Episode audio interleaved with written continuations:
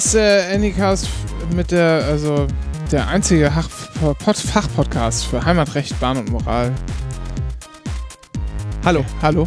Hallo. Ähm, Folge 73. Jubiläumsausgabe, Folge Nummer 73 äh, aus Berlin, Friedrichshain mit Dennis. Und Renke. Hallo.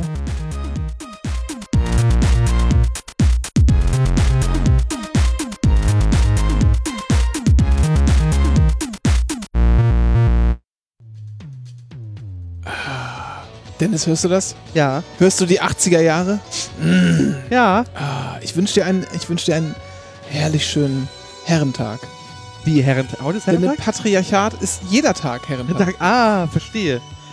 Deshalb herzlich willkommen an die Hörerschaft zu dieser ganz besonderen Herrentagsausgabe. Ja. Du hast deinen Witz vergessen, den du nochmal aufsagen wolltest. Nee. Ach so. Du hast dich nur daran erinnert. Achso, ich dachte, den schreiben wir ins Intro. Ach so. Oh, das machen wir. Das ist sehr gut. Da haben wir wieder Dinge verraten.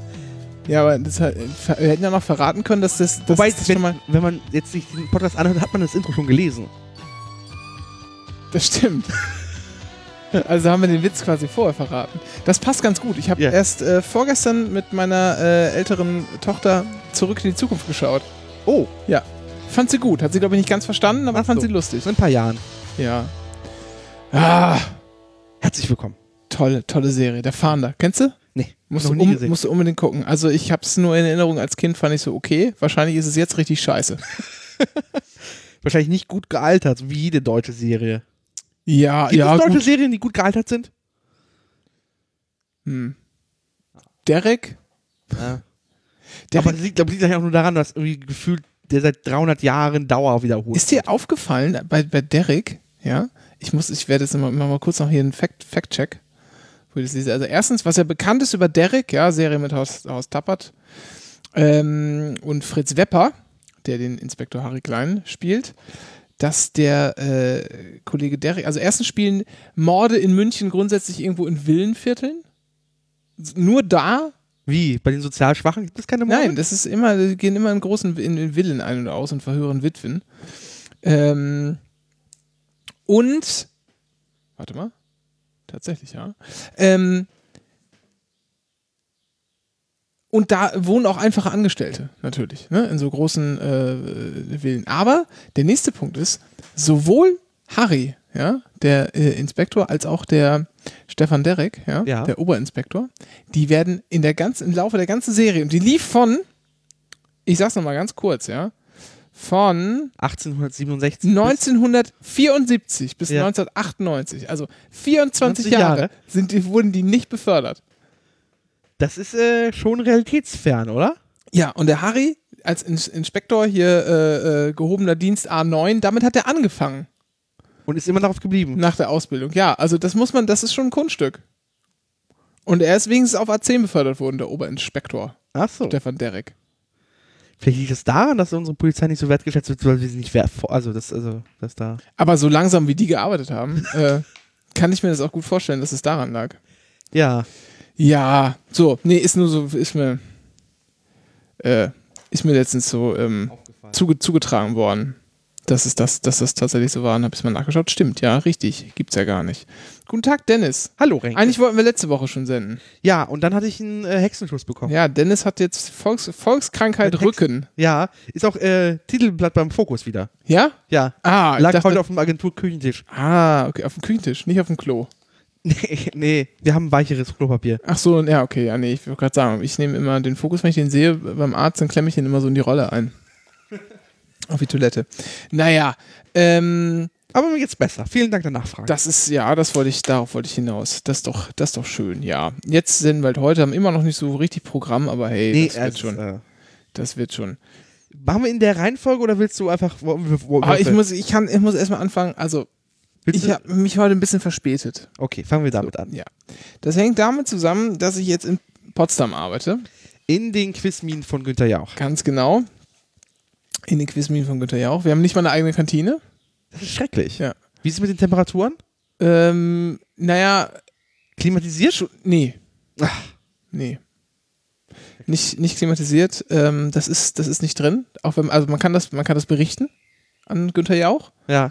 aber ähm, es gibt da so ein, äh, was so Klimaanlagen, ist glaube ich schon, weiß nicht, 13 Jahre alt oder so, so ein äh, Grundsatzerlass von Günther Jauch und der sagt, ähm, dass es nur unter ganz bestimmten Rahmenbedingungen äh, Klimaanlagen geben kann. Ach genau. so.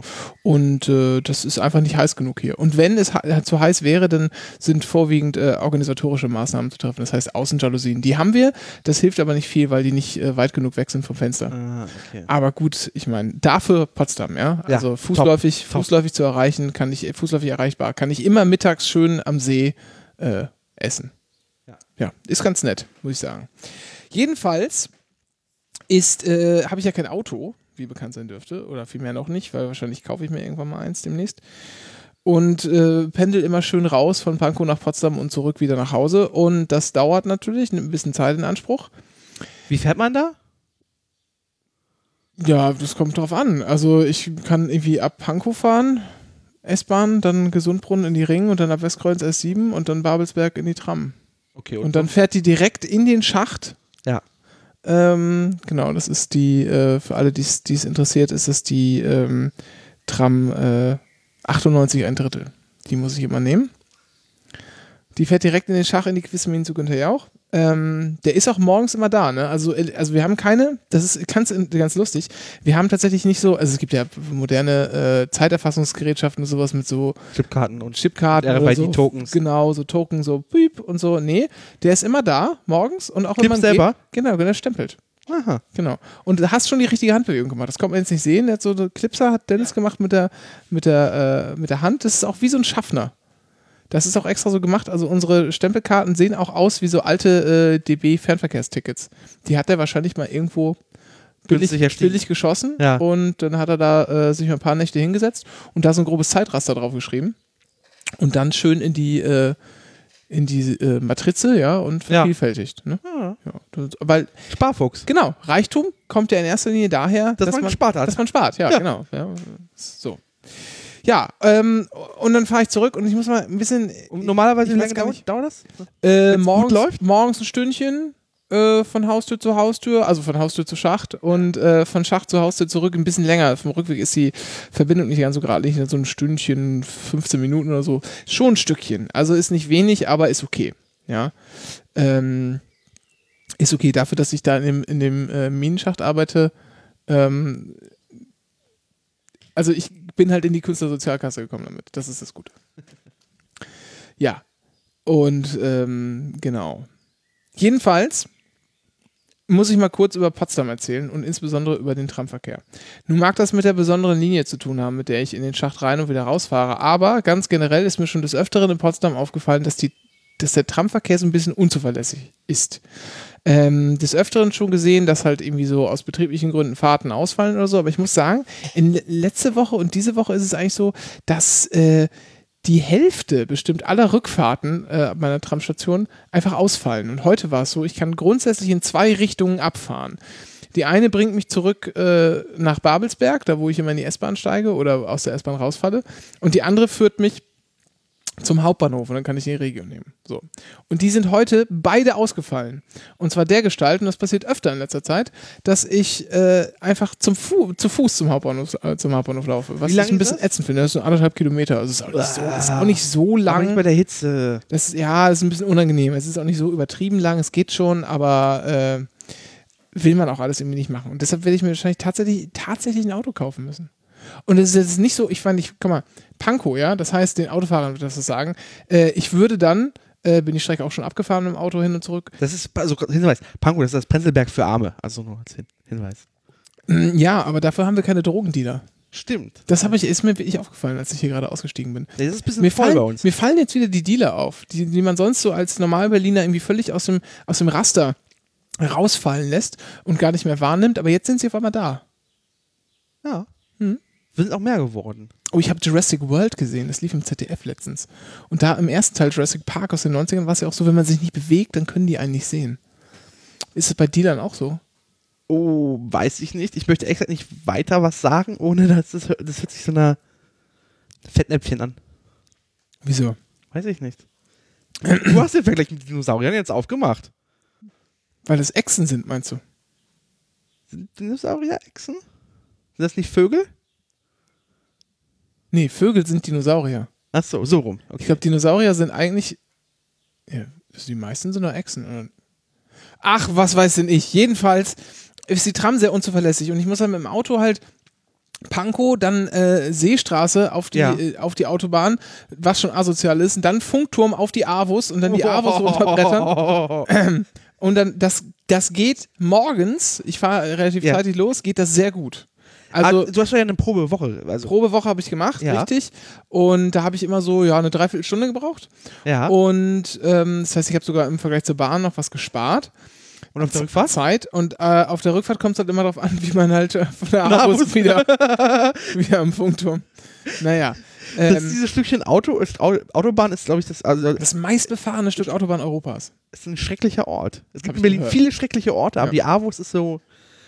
Und dann, Hoch- hoch äh, ja, also, und dann ist auch noch irgendwie gerade da, äh, da hinten, was ist denn das? Wie heißt denn die Straße da? Seestraße runter, ist es noch Seestraße? Keine Ahnung. Jedenfalls die Strecke der M13 Oh ja, die M13. wi- ist komplett, äh, äh, wird komplett gebaut. Das heißt, da äh, stehen auch dann alle paar hundert Meter stehen da irgendwelche Sachen auf der Straße und eine große Absperrung. Dann muss man wieder auf die andere Spur und dann ist Stau und alle sind genervt und hupen. Das ist alles unschön. Aber äh, auf dem Rückweg, also wenn man, wenn ich schnell durchgekommen bin, habe ich es auch in einer Stunde 15 geschafft, was so ungefähr auch die Tram äh, S-Bahn-Zeit gewesen wäre. Ähm, ich bin an einem Freitag hingefahren mal, an dem da war, ähm, das war der Freitag nach Himmelfahrt, glaube ich. Ja. Und da war so wenig los, da habe ich es morgens in 39 Minuten geschafft. Das war echt nicht schlecht. Und zurück auch äh, sehr zügig in, in unter einer Stunde. Das war ganz gut. Aber das ist natürlich selten. Jedenfalls wird das wohl irgendwann passieren und nicht, nicht so sehr, weil ich irgendwie Zeit sparen würde auf dem Rückweg vor allem, sondern einfach, weil es einfach unfassbar abnervt, dann irgendwie zu sagen, okay, ich time jetzt mein, mein von der Arbeit losgehen so, dass ich irgendwie die Tram kriege und dann steht man da und sieht ja, die nächsten fahren in beide Richtungen erst in 20 Minuten. Dann denke ich mir, ja, hallo? Äh, was ist denn das? Das ist irgendwie eine Landeshauptstadt. Habe ich gehört zumindest. Potsdam jetzt, meine ich. Ist Potsdam Landeshauptstadt? Ja, vermutlich. Weiß nicht. Das ist mich so für Brandenburg so wenig. Küritz vielleicht. Oder Cottbus. Aus Küritz kam doch, kam da nicht irgendwie. Egal, egal, es, es spielt keine Rolle.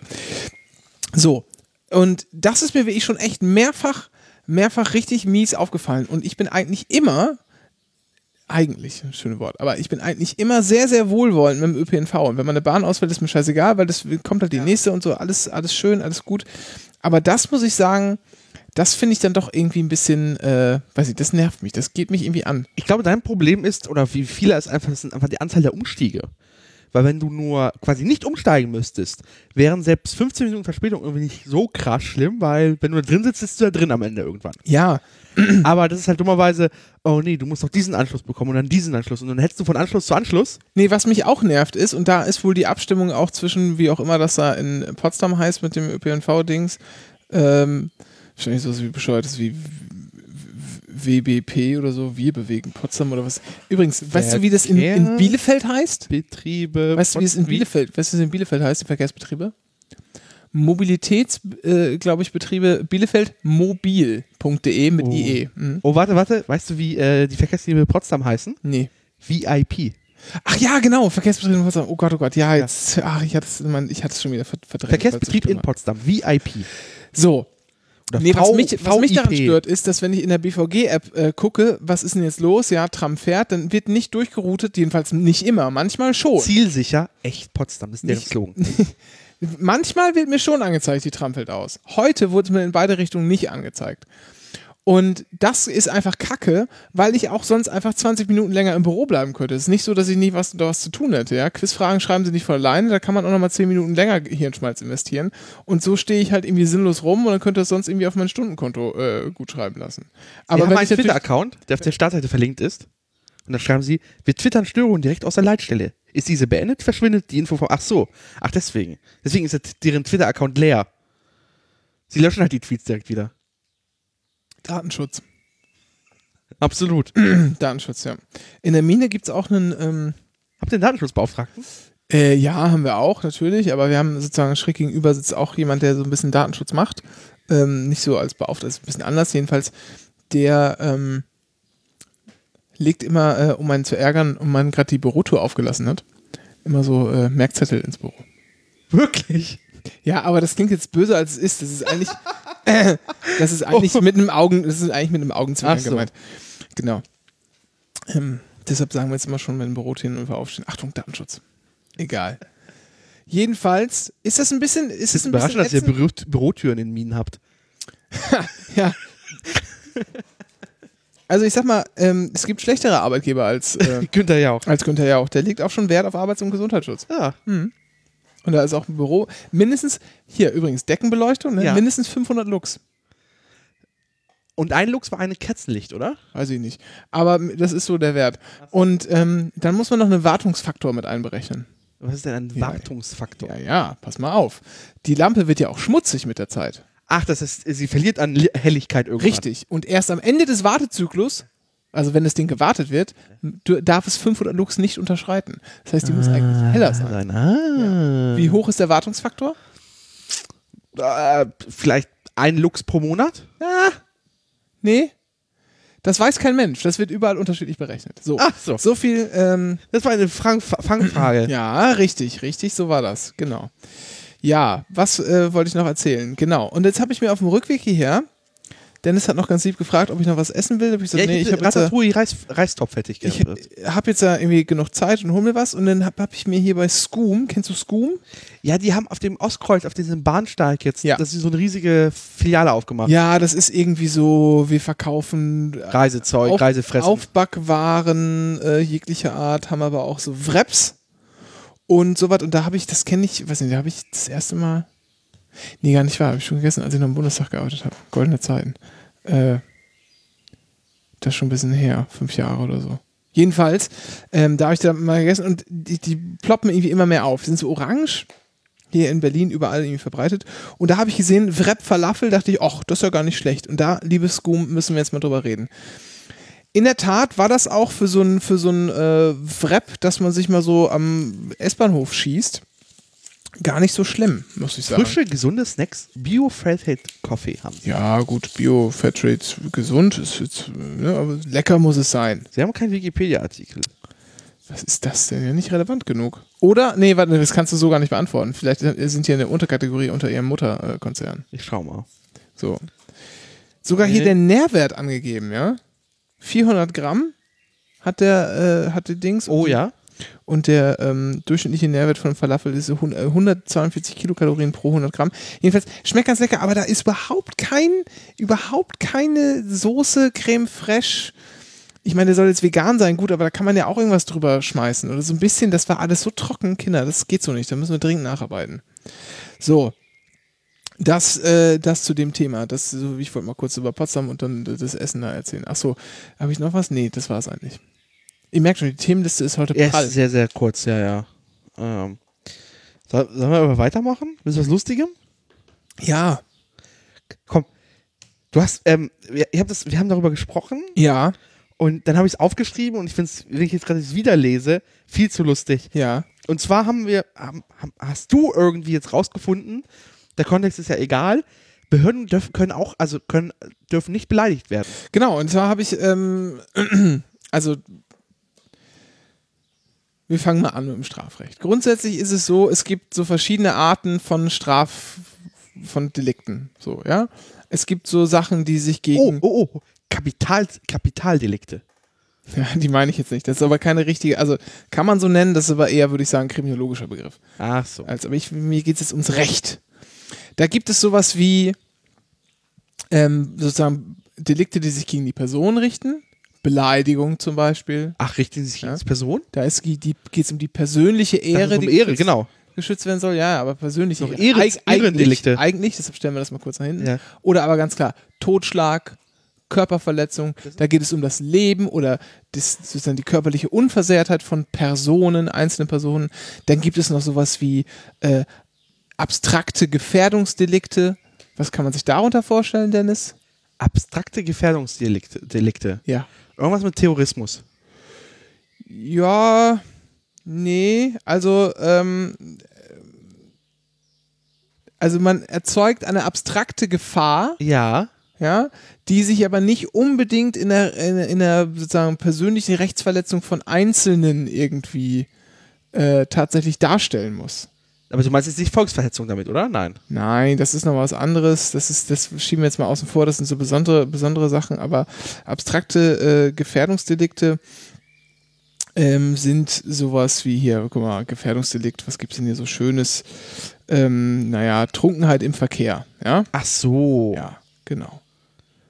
So. Oder auch äh, die Bedrohung. Und jetzt spielen wir mal so langsam wieder den äh, den Dings zurück zu diesen, diesen, also Bedrohung heißt immer, nicht jede Bedrohung ist strafbar, ähm, Drohungen können als Nötigung strafbar sein, eine Bedrohung als solche im Wortsinne ist strafbar, wenn man jemanden äh, ein Verbrechen androht beispielsweise.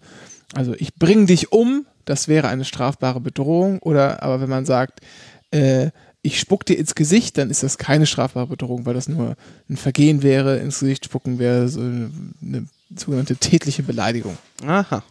So, also, jetzt gehen wir wieder an, an die Beleidigung zurück. Da denken wir jetzt mal drüber nach. Beleidigung, was kann das denn sein? So, was, sollen wir mal vorlesen? Kein abstraktes Gefährdungsdelikt, sondern da geht es um die persönliche Ehre. Ja. ich nenne dich Arschloch oder Dummkopf oder so. Das ist deine persönliche Ehre verletzt.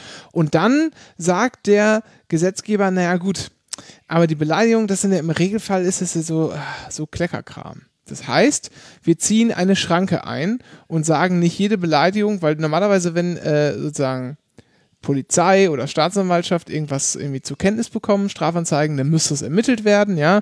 Das muss ausermittelt werden und wenn sozusagen eine hinreichende hinreichender Tatbedarf versteht, also eine überwiegende Wahrscheinlichkeit der Verurteilung, dann muss Anklage erhoben werden. Klammer auf, da gibt es dann noch, eventuell kann man noch Sachen gegen Geldauflage einstellen und so weiter, aber das interessiert uns jetzt erstmal nicht, Klammer zu. Das ist der Regelfall. Ausnahme bei sogenannten Antragsdelikten. So, dann gibt es die relativen Antragsdelikte, das lassen wir auch mal weg, aber es gibt die absoluten Antragsdelikte, wie zum Beispiel Hausfriedensbruch und äh, Beleidigung. Und da ist es so, Das heißt also, bei Hausfriedensbruch ist es so, da muss wirklich ak- aktiv angezeigt werden. du musst genau nicht angezeigt, anzeigen heißt einfach nur jemanden in Kenntnis setzen darüber, dass was vorgefallen ist. Warte, ist, ist Anzeige und Strafantrag stellen dasselbe? Nein, Ah. richtig, ja, genau. Okay. Also Strafanzeige heißt letztlich nichts anderes als hier, hallo, ich möchte mal kurz anzeigen, Ja. da ist was vorgefallen. Okay. Und das löst sozusagen vom, äh, vom Gesetz her schon aus, aha, ich als irgendwie Staatsanwaltschaft oder Ermittlungsperson der Staatsanwaltschaft, also Polizist oder Polizistin, äh, muss jetzt losermitteln. So, jetzt ist hier die Justiz gefragt, oder die Strafverfolgungsbehörden gefragt. Ähm, Strafantrag bedeutet, da musst du noch sozusagen deinen Willen zum Ausdruck bringen, dass du das jetzt verfolgt sehen möchtest. Ah, Dann gibt es sozusagen noch den, äh, auch noch den Strafantrag im technischen und im untechnischen Sinne. Das ist jetzt irgendwie alles ein bisschen. Da gibt es teilweise sind Gesetze schlecht formuliert, deshalb kann Strafantrag auch was anderes bedeuten als gemeint ist, aber wir wollen uns jetzt auf diesen Strafantrag hier bedenken, äh, beschränken. Und der heißt, ich zeige ein Strafverfolgungsinteresse, ein Willen an. Und nur dann, wenn das erfüllt ist, ist beim Hausfriedensbruch oder bei der Beleidigung zum Beispiel so, nur dann dürfen die überhaupt erst ermitteln. Selbst, selbst bei öffentlichem Interesse? Genau, das sind die sogenannten relativen Antragsdelikte. Da geht es bei dem, wenn, die Strafverfolgungsbehörden das, das äh, besondere öffentliche Interesse, nicht das öffentliche, sondern das besondere öffentliche Interesse an der Strafverfolgung bejahen. Da gibt es dann in der RIST-BV, das sind die Richtlinien fürs Bußgeld und Strafverfahren, glaube ich, gibt es dann so Hinweise, wenn irgendwie, keine Ahnung, mit Ellenbogen äh, ins Gesicht. Nein, es ist abstrakter gefasst, aber da gibt es so Hinweise, wann das anzunehmen ist. Zum Beispiel, wenn jemand vorbestraft ist einschlägig, dann sagt man, okay, wird das verfolgt. So, wird aber auch bundesweit durchaus unterschiedlich gehandhabt, ja. Also in Hamburg werden äh, Körperverletzungen einfach gerne mal eingestellt. Wenn das sogenannte Milieustraftaten sind, wird dann gesagt, ja gut, das ist kein öffentliches Interesse. In Berlin sagt man eher, naja, wenn das so Milieustraftaten sind, die sich gegenseitig auf die Nuss hauen, dann müssen wir da aber schon hier einschreiten, weil sonst äh, ufert das aus. Gibt einfach so unterschiedliche Linien da. Zurück zur Beleidigung. Ohne Strafantrag keine Strafverfolgung. Dann Ist auch relativ klar, warum sollte sich der Staat da irgendwelche Mühe geben, wenn sich Leute gegenseitig Genau, beleidigen. genau. Das ist so. Und wenn, wenn das wirklich so dringend ist, dass der Geschädigte oder die Geschädigte meint, da muss jetzt was passieren, dann halt hier Strafantrag binnen drei Monaten so und dann geht's ab. Innerhalb von drei Monaten. Okay. Genau. Klammer auf, bei der Beleidigung wird meistens auf den Privatklageweg ver verwiesen. Auch eine sehr lustige Besonderheit des, des Strafprozessrechts, müssen wir jetzt aber nicht erörtern. Ähm, da ist man nämlich, muss man selber Staatsanwalt dann sein, als Staatsanwalt auftreten. Ah, Völlig komplett gaga. Da muss man auch eine eigene wie so eine Anklageschrift, muss man Wirklich? Ja, ja, das ist komplett. Und auch Zeugenladen und so ein ganzen Käse. Also muss alles wie ich sagen. Ich Ach, du machst als Zeugen, du machst, du machst den, den Job der Staatsanwaltschaft im Wesentlichen. Egal. Macht, passiert, kommt in der Praxis so, so selten vor. Ähm, egal. Ähm, und dann. Mal kurze Frage. Ja. Aber das ist, das ist, das hört sich wirklich nach einem Fremdkörper im Rechtssystem an. Und zwar, ich war heute auf der Bundestagsanhörung Ja. und ähm, ging um Barrierefreiheit und Verbandsklagerecht und da war halt dieser BDA-Vorsitzende, also Verband der deutschen Arbeitgeberverbände. Und der meinte so, also war gerade schon so, ja, Verbandsklagerecht, das ist ein Fremdkörper im deutschen Rechtssystem. Wir lehnen das ab. Und okay. Ja, aber das, äh, da muss man ihm aber schon, also so vom, vom rein juristischen, das ist nicht, ich würde sagen, Warum ist es ein Fremdkörper? nicht so klug- steht, ist es doch kein Fremdkörper. Es, ja, es ist aber nicht so nicht, nicht klug formuliert äh, von ihm und ein bisschen dumm, äh, das so öffentlich zu äußern, wenn ich das mal bewerten darf. Aber ähm, also allein vom, vom aber sozusagen juristisch betrachtet ist das so. Ähm, ja, aber weil- das ist doch im Recht vorgesehen, das Ding. Dann, wenn man das da ein reinsetzt, ja, aber das ist ein Fremdkörper deshalb, weil es ein Ausnahmefall ist. Ein absoluter Ausnahmefall, wenn man das vorsieht. Ein Verbandsklagerecht. Der Standardfall ist, du darfst nur Bei persönlicher Betroffenheit klagen. Genau. Das heißt, und das schließt ganz, es ist ganz eng. Entweder wenn du zum Beispiel im Verwaltungsrecht gegen eine Behörde äh, vorgehst, die irgendwas von dir will, oder du willst was von der und kriegst es nicht. Ähm, das kann sich auf Dritte erstrecken bei Baurecht. Dein Nachbar will irgendwas baurechtswidrig dahinstellen und de deine Bude verschatten oder so. Dann kannst du dagegen vorgehen. Oder der kriegt eine Baugenehmigung und da steht drin, ja klar darfst du hier das 20-stöckige Hochhaus hinbauen. Ja, aber, In dieses- stopp, aber stopp. Aber ja klar, persönliche Betroffenheit. Aber, So. aber wenn irgendwie, wenn irgendeine Behörde in der Umwelt rumfuscht, dann habe ich ja erstmal keine persönliche Betroffenheit. Ganz genau. So deshalb eine, gibt es deshalb, ganz genau und deshalb gibt es auch im Umweltrecht gibt es solche Verbandsklagerechte. Das hat man dann irgendwann eingeführt. Das ist aber eigentlich nicht so vorgesehen. Und auch im, äh, im Zivilprozess ist auch so. Da kann nicht einfach jeder hinklagen so, hier, der hat den aber scheiße behandelt, sondern nein, du musst da äh, aktiv bzw. passiv legitimiert sein. In, egal. Das ist, ähm, das ist schon rechtlich gesehen ein Fremdkörper, muss man so sagen. Aber das ist, heißt ja nicht, dass er deswegen schlecht sein muss. Es ist sozusagen keine, das ist eine, eine äh, juristisch sachlich korrekte Darstellung der Lage.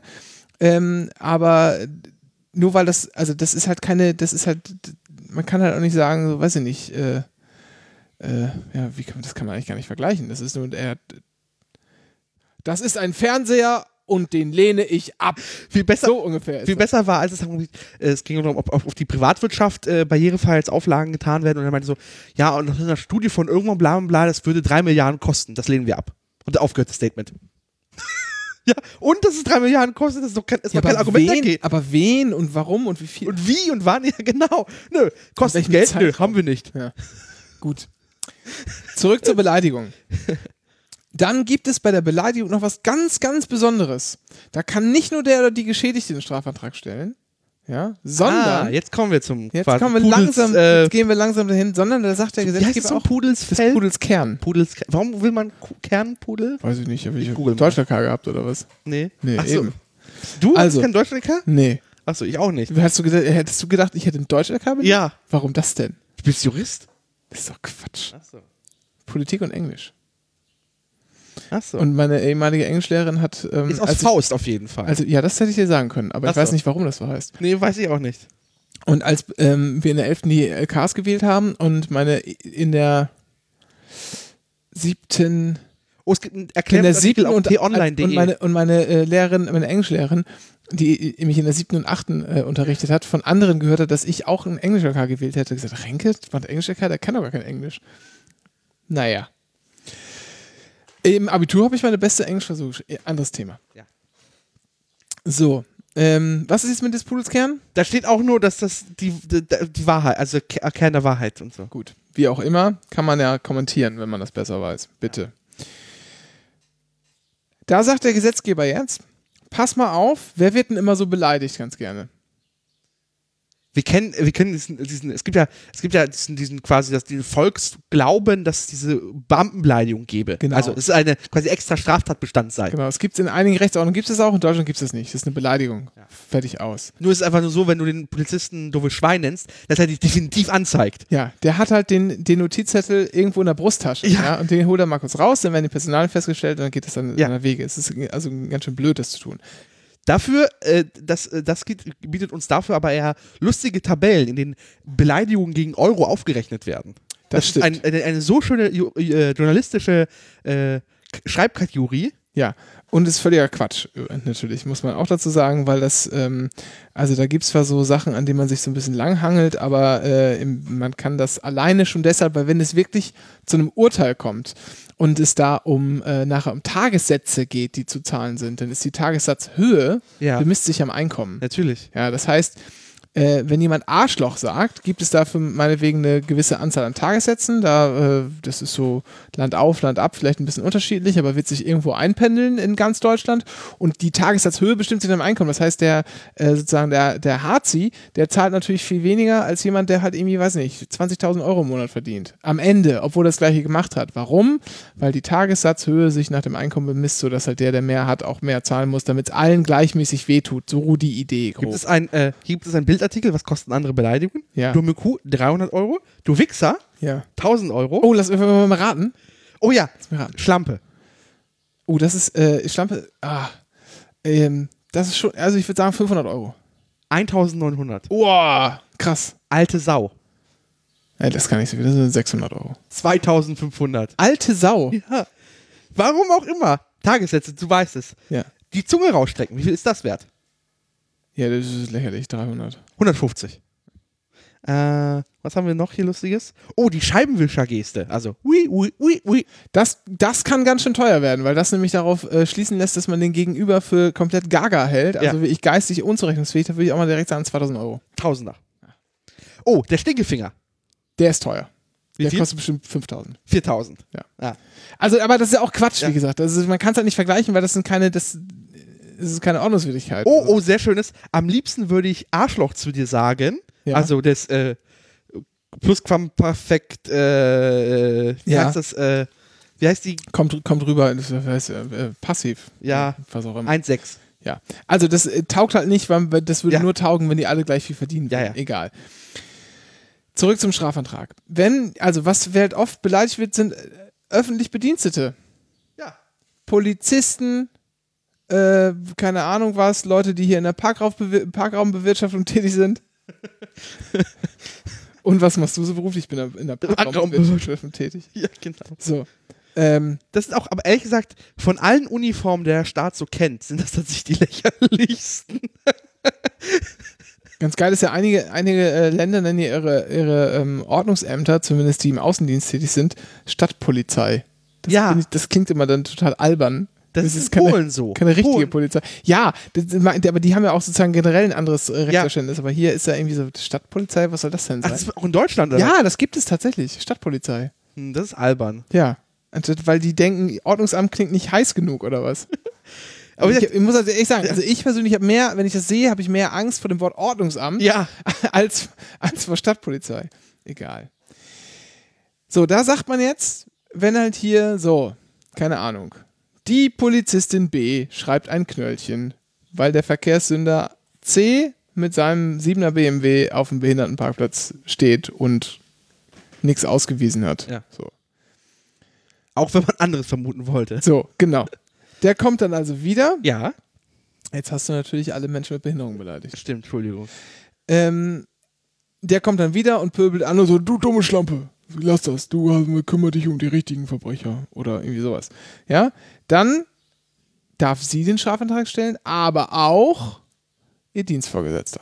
Also so quasi sowas wie Dienstherr, nicht so ganz, aber so ähnlich.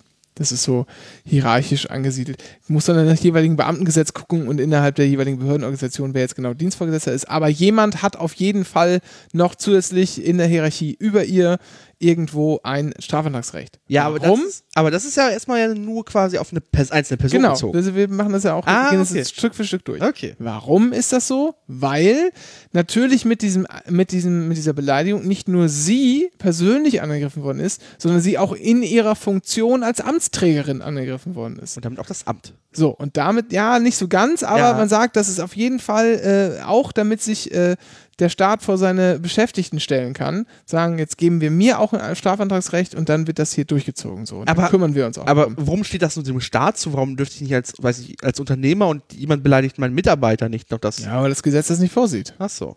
Mhm. Zwei Klassenrecht. Haha. Ja, so. Und dann gibt es noch eine tolle Besonderheit. Und da müssen wir jetzt, lies mal, verlies mal bitte hier, Paragraph 194 Hab Absatz auf? 3 StGB. Da lies das mal bitte in Gänze vor. Ist die Beleidigung gegen einen Amtsträger, einen für den öffentlichen Dienst besonders Verpflichteten oder einen Soldaten der Bundeswehr während der Ausübung seines Dienstes oder in Beziehung auf seinen Dienst begangen, so wird sie auf Antrag des Dienstvorgesetzten verfolgt. Richtet sich die Tat gegen eine Behörde oder eine sonstige Stelle, die Aufgaben der öffentlichen Verwaltung wahrnimmt, so, wird's auf, äh, so wird sie auf Antrag des Behördenleiters oder des Leiters der Ausf aufsichtsführenden Behörde verfolgt. Dasselbe gilt für Anträger der Träger von Ämtern und für Behörden der Kirchen und anderer Religionsgesellschaften äh, des öffentlichen Rechts. So. Der erste Fall, ganz zu Anfang, was du vorgelesen hast, war der Fall, den wir gerade beschrieben haben. Dann steht da aber noch was drin, richtet sich die Tat Gegen eine Behörde. gegen eine Behörde. Jetzt kann man sich ja mal die Frage stellen, wie darf ich mir das denn vorstellen?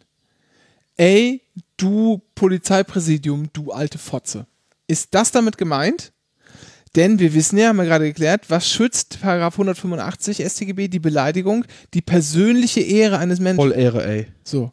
Ja, die persönliche Ehre, die ist äh, natürlich aus der Menschenwürde äh, äh, rekurriert, ja, Ja. die soll dadurch geschützt werden. Haben Behörden eine Ehre? So. Und jetzt steht da aber was von Behörde. Und zwar in diesem, das muss man sich auch in einem anderen Paragraphen, ja? Ja. Nach diesen ganzen Beleidigungsdelikten, also Verleumdung Ja, komm, und. Genau, Beleidigung ist äh, 185 Genau. und dann Üble- neun Paragraphen Genau. später. Üble, üble Nachrede, Verleumdung, der ganze Käse kommt noch und so ein paar hier, wie es mit wechselseitigen Beleidigungen kommt, später noch. Also Wahrheitsbeweis trotz durch Genau. äh, Also- Strafurteil. Genau, da gibt es noch eine Wahrheitsbeweis, da gibt es so ganz viel ausdifferenzierte Regelungen, weil das ja auch sehr sozusagen verfassungsrechtlich problematisch ist, wegen Meinungsfreiheit und der ganze Quatsch. Meinungsfreiheit! Und äh, wechselseitig begangene Beleidigungen. Ja. Hebt sich das auf? kann, ja, kann theoretisch sein, müssen wir jetzt nicht vertiefend darauf eingehen. Kommt auch selten vor, dass es mal zur Anwendung kommt. Ähm, Achso, wenn eine Beleidigung auf der Stelle erwidert wird, so kann der Richter beide Beleidigter, Beleidiger oder einen derselben für straffrei erklären. Ja. Ach so. Ja, weil er hat sich ja aufgewogen irgendwann. Das, das Genau. Ja, also Sonderregelungen gibt es so gut wie keinen Anwendungsfall, zumindest ist mir ist es, ist es nicht bekannt, dass es so wäre. Ähm, spielt keine Rolle. Jedenfalls steht da jetzt in diesem Strafantragserfordernis, nicht in dem, nicht in dem, also ich glaube in 185 steht Ja. direkt drin, die Tat wird nur auf Antrag verfolgt, in Absatz 2. ich guck mal. Ähm, nicht mal. Da steht nur drin, Dann steht es in 194 Absatz 1. Die Also- vorherigen Taten werden nur auf Antrag verfolgt. So. das kann gut sein. Und dann ja. steht in diesem, in diesem Paragraphen 194, also jetzt, äh, 85, 185 steht nur, die Beleidigung Ja. wird mit Freiheitsstrafe. Ja, okay. Dann ist es in 194 Absatz 1 das 1. Sind mal definiert, was eine Beleidigung Da wird es dann, da wird's dann drin stehen. Ja, das ist, das stimmt. Aber, ähm, also in diesem Paragraphen 194, der sich ausschließlich um das Strafantragserfordernis bei Beleidigungsdelikten, äh, der sich nur ausschließlich darum kümmert.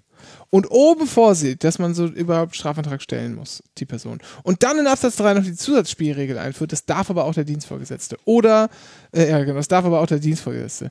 Da steht dann drin, ja, aber hier gegen Behörden gerichtet, dann kann das auch, äh, dann kann das auch der Dienststellenleiter machen oder Behördenleiter, was auch immer drin steht. Also, wir haben zwei Normen. Die eine kümmert sich um materielles Strafrecht. Was ist strafbar? Die Beleidigung. Und die andere sagt, das hier ist ein verfahrensrechtliches Element, du musst Strafantrag stellen, sonst wird es nicht verfolgt. Jetzt kann man ja auf den Gedanken kommen zu sagen, gut, da steht zwar drin, richtet sich gegen die Behörde, aber vorher steht ja auch was gegen den Amtsträger. Naja gut, da wird wohl mit gemeint sein, wenn das sowas, es gibt es nämlich auch, so eine Art Kollektivbeleidigung, wenn man mehrere Personen auf einmal beleidigt, die so eng abgrenzbar sind, dass man sie sozusagen einzeln äh, irgendwie fassen kann. Ähm, was weiß ich, äh, All, Cop, all, all Cops of Bastards ist ja, glaube ich, da rausgefallen. ja, das ist, das ist aber eine besondere, genau, eine besondere Problematik, aber sowas wie, ähm, man stelle sich vor, es fahren weiße äh, einer BMWs hier auf der äh, Warschauer Straße lang, sagt man, alle einer BMW-Fahrer äh, auf der Warschauer Straße, die ein weißes Auto haben, äh, sind dumme Arschlöcher. So. Ah, schon relativ Dann- spezifisch, ja. Genau, schon relativ, okay, wird relativ klar, wer ist damit gemeint, alles klar, die sind tatsächlich beleidigt, geht auch. Und sagt man gegen Behörden, ja, vielleicht sowas wie die Mitarbeiter des Polizeipräsidiums hier im ersten Stock oder dieses ganzen Gebäudes oder sowas, vielleicht wird das gemeint sein.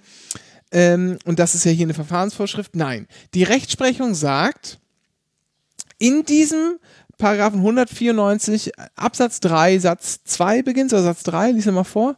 Äh, zwei. Satz 2 richtet sich die Tat gegen eine Behörde oder eine Genau. sonstige Stelle. Genau. Richtet sich die Tat gegen eine Behörde. Sagt die Rechtsprechung, der BGH sagt, naja, da steht ja drin, dass sich die Tat, also eine Beleidigungstat, weil das in diesem Teil Beleidigung drin steht, auch gegen eine Behörde richten kann. Deshalb, so der, der Rückschluss, muss es auch möglich sein, Behörden beleidigen zu können. Weil Das- hier steht, also du hast ein BGH-Urteil vom 22. April 2008. Genau, und da heißt es, und da ging es um ähm, darum, dass äh, ein, ein äh, beka bekanntes Nachrichtenmagazin, das man gerne mal auf Toiletten benutzen kann oder nicht, gesagt habe, glaube ich, das BKA habe in irgendeinem Fall Akten geschreddert oder so.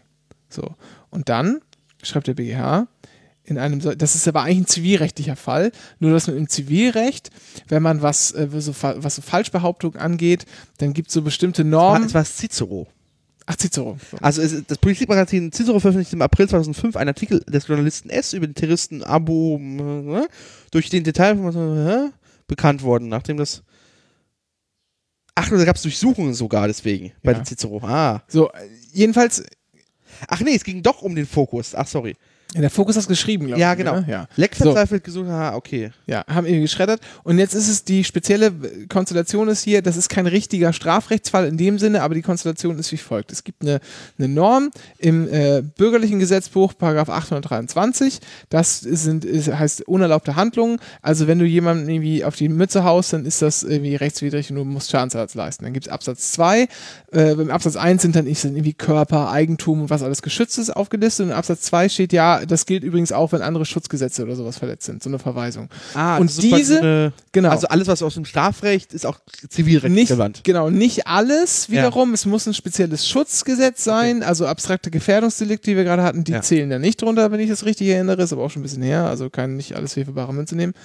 Aber sowas Beleidigung auf jeden Fall. Das heißt, wenn du eine Beleidigung begehst, kannst du über diesen, über die, über Bande spielend, über äh, Paragraph 823 Absatz 2 BGB dann Schadensersatzanspruch geltend machen. Dann in Verbindung mit den ganzen Dingern halt Schmerzensgeld, was auch immer. So. Das hat, hat die, das BKA getan.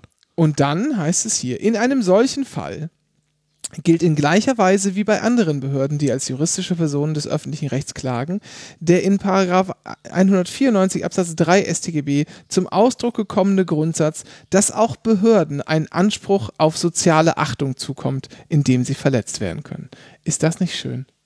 Das ist, äh, hört sich auch so ein bisschen, als hätte sich das auch das, äh, das BGH so ein bisschen aus der Nase gezogen. Nee, aber es ist, das ist Also so soziale Achtung einer Behörde, also hat ständige Kann eine Rechtsprechung, Behörde ständige, Rechtsprechung, Achtung ständige Rechtsprechung von Zivil- und, und Strafsenaten. Natürlich könnte man argumentieren, wenn so eine Behörde keine soziale Achtung hat, dann kann sie wirklich schwieriger Durchsetzungsbla vorhaben. Ja, aber es ist aber ein bisschen, es ist aber schon ein bisschen eigenartig, weil das eigentlich nicht in diesen, äh, in, diese Beleidigung reinpasst so richtig. Ja. Das ist halt, da geht es um, um die persönliche die Ehre. Ehre, ja.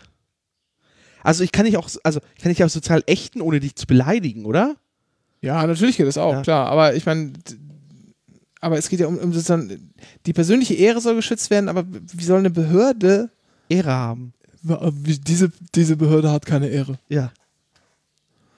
Ja, Oh, und das Lustige ist, ich habe extra nochmal nachgeguckt und du hattest auch nochmal kurz diese lustige Seite, die ich Namen vergessen habe, wo man ja sich äh, unter anderem das BGB und auch das Strafgesetzbuch irgendwie seit quasi 1800 irgendwas angucken kann. Ja, Lex Citius. zu- Ja, genau, ich ja. verlinke es. Und da steht da auch so in der Form seit 1800 irgendwas drin. Genau.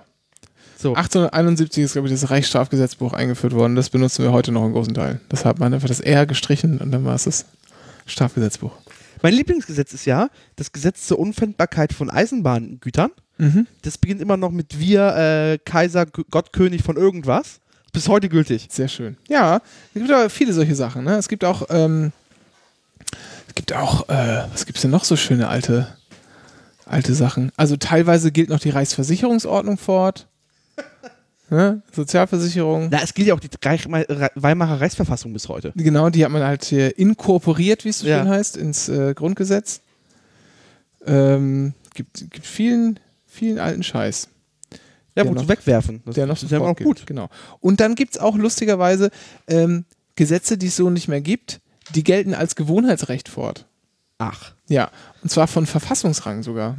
Wie? Ja. Wie? Aber wenn sie kein Gesetz mehr sind, wie können sie denn gelten? Naja, dann schlägt man mal ganz kurz, wir machen einen kleinen Jura-Ritt heute, schlägt man mal ganz kurz, äh, ich glaube, haben wir mal Artikel 33 Grundgesetz? Ja. Artikel 33 GG. Und zwar, äh, jeder Deutsche hat in, ein, in jedem Lande die gleichen staatsbürgerlichen Ja, das interessiert uns alle nicht. Ach so. wichtig ist äh, Absatz 5. Das Recht des öffentlichen Dienstes unter Berücksichtigung der hergebrachten Grundsätze des Berufsbeamtentums zu regeln und fortzuentwickeln. Genau. Was sind die hergebrachten? Die hergebrachten Grundsätze Grundsätze. des Berufsbeamtentums. Wo ist, schön, das definiert? Das bezieht sich, das, ähm, das kommt halt aus dem alten Preußen. Und das ist tatsächlich, das muss man sich mal vorstellen, ja. Hergebracht dieses Wort. Hergebrachte Grundsätze. Das hat einen eigenen Wikipedia-Artikel. Ganz, ganz Hergebrachte Grundgesetze, äh, Grundsätze des Berufsbeamtentums, ein eigener Wikipedia-Artikel. Ja, da, weil das ein, ein verfassungsrechtlicher Begriff ist. ja. Und da fall, fällt dann alles, äh, alles Mögliche äh, drunter, was man sich so Dienst- und vorstellt. Treueverhältnis, Genau, es das ist in- in- Alimentationsprinzip. Es ist ein, genau, es ist ein öffentlich, also das ist erstmal das Wichtigste, ja, beim Beamtentum. Ja. Es ist kein, kein Arbeitsverhältnis in dem Sinne oder so, sondern ein, ein öffentlich-rechtliches Dienst- und Treueverhältnis. Du, man verpflichtet sich, nee, man, man schwört. Man, ist ein Gelöbnis oder ein Geschwör, Geschwörnis? Man darf machen, Geschwür. was man, man, darf machen, Geschwür? man darf machen, was man will. Ach so. Also eigentlich ein Schwur, also man muss ein Eid leisten. Wenn man aber Ach, nicht Eid, schwören, wenn man aber nicht schwören will, Ja. kann man auch geloben. Ja, Ja. weil es gibt Religionen, die verbieten, dass man äh, schwört. Ach. Ähm, genau, und die will man natürlich nicht ausschließen. Äh, aber es zumindest im Bund, Bundesbeamtengesetz steht, glaube ich, äh, schwören, geloben oder in sonstiger Weise bekräftigen. Ins ja, bekräftigen, okay. Ich bekräftige in sonstiger Der Weise. Ja. Ja, Egal. da gibt es, äh, ja, das, Genau, äh, Öffentlichkeit, und das heißt, man tauscht, man, man gibt sich hin, ja. Das heißt, ist auch, ein, ist auch eine ein dieser, Bund fürs Leben eine ist das. dieser, eine dieser Grundsätze, ähm, volle, äh, volle Hingabe an den Beruf hat man, äh, müssen, müssen Beamte leisten. Ähm, und dafür gelten dann wiederum andere Flächen, zum Beispiel das Fürsorgeprinzip, das, Alimentationsprinzip. Das Alimentationsprinzip heißt im Wesentlichen, du musst amtsangemessen bezahlt werden. Und nicht nur musst du amtsangemessen bezahlt werden, sondern du wirst ja alimentiert. Das heißt, du kriegst, also du kriegst eigentlich, wenn man streng genommen nimmt, kriegst du nicht Geld für deine Arbeit, sondern du kriegst Geld dafür, dass du da bist, um dann deine Arbeit erledigen zu können. Deshalb musst Oh. du amtsangemessen alimentiert werden und weil du ja alimentiert wirst, das heißt, dir wird das Geld gegeben, damit du persönlich die Voraussetzungen schaffen kannst, dem Staat treu zu dienen, muss das Geld auch äh, zum ersten ausgezahlt werden. Es gibt Des da auch, Monats. Das folgt tatsächlich, ist Ach, kein wirklich? Witz, Zum ja, ersten? ist kein Witz, ja. Okay, krass. Und zwar äh, aufgrund dieses Alimentationsprinzips, ne, hergebrachte Grundsätze. Das heißt, wenn man jetzt hingehen würde und sagen würde, okay, wir verschieben, das hat man im öffentlichen Dienst, war es früher ja üblich, dass auch die Angestellten zum ersten oder zum 15. das Gehalt bekommen. Und dann im Sinne von Sparrunden, machen wir so, hö, hö, wir sparen jetzt mal ganz dolle und schieben halt diesen Auszahlungstermin zwei oder vier Wochen nach hinten. Da spart man natürlich nur genau ein einziges Mal und man kann das auch nur einmal machen. Aber gut, was man nicht alles tut für die schwarze Null. Äh, das ist bei Beamten nicht angefasst worden, weil das verfassungsrechtlich hochproblematisch ist. Um nicht zu sagen, äh, unzulässig wäre, wenn man das ändern würde. Ich lese gerade noch hier, der Anspruch auf eine amtsangemessene Amtsbezeichnung. Ja. Da gibt es ein Bundesverfassungsgerichtsurteil. Ja. Diese Grundsätze ergeben im Zusammenhang mit Absatz 5, dass das Grundgesetz in Anknüpfung an die deutschen Verwaltungstraditionen Ja. im Berufsbeamtentum Übrigens, Institu- Deutsche meist immer, meint immer Preußische in diesem Zusammenhang. Ne? Das mögen die Bayern nicht so gerne, ist aber so. an die deutsche Verwaltungstradition im Berufsbeamtentum eine Institution sieht, die gegründet auf Sachwissen, fachliche Leistung und loyale Pflichterfüllung eine stabile Verwaltung sichern und damit einen ausgleichenden Faktor gegenüber der, der Staatsleben gestaltenden politischen Kräften darstellen soll. Und deswegen braucht es eine amtsangemessene Amtsbezeichnung. Das heißt, man darf die, also, was heißt, was ist denn eine amts, ange, angemessene Amtsbezeichnung? Ja, es kommt drauf an, was für ein Amt du ausübst. Ne? Achso. Was gibt es denn hier so? Mögliche. Obersekretär, Oberwerkmeister, Oberinspekteur, Amtsmann, Amtsfrau, Mhm. Okay, zusätzlicher Bundesbereich, gucken wir mal da. Regierungsoberinspektor. Mhm. Zusätze Baden-Württemberg. Was gibt's denn da? Aha. Pfarrer. Ah, Pfarrer im Justi Justizvollzugsdienst. Okay. Nicht so spannend, ehrlich gesagt. Ja, das ist im Wesentlichen.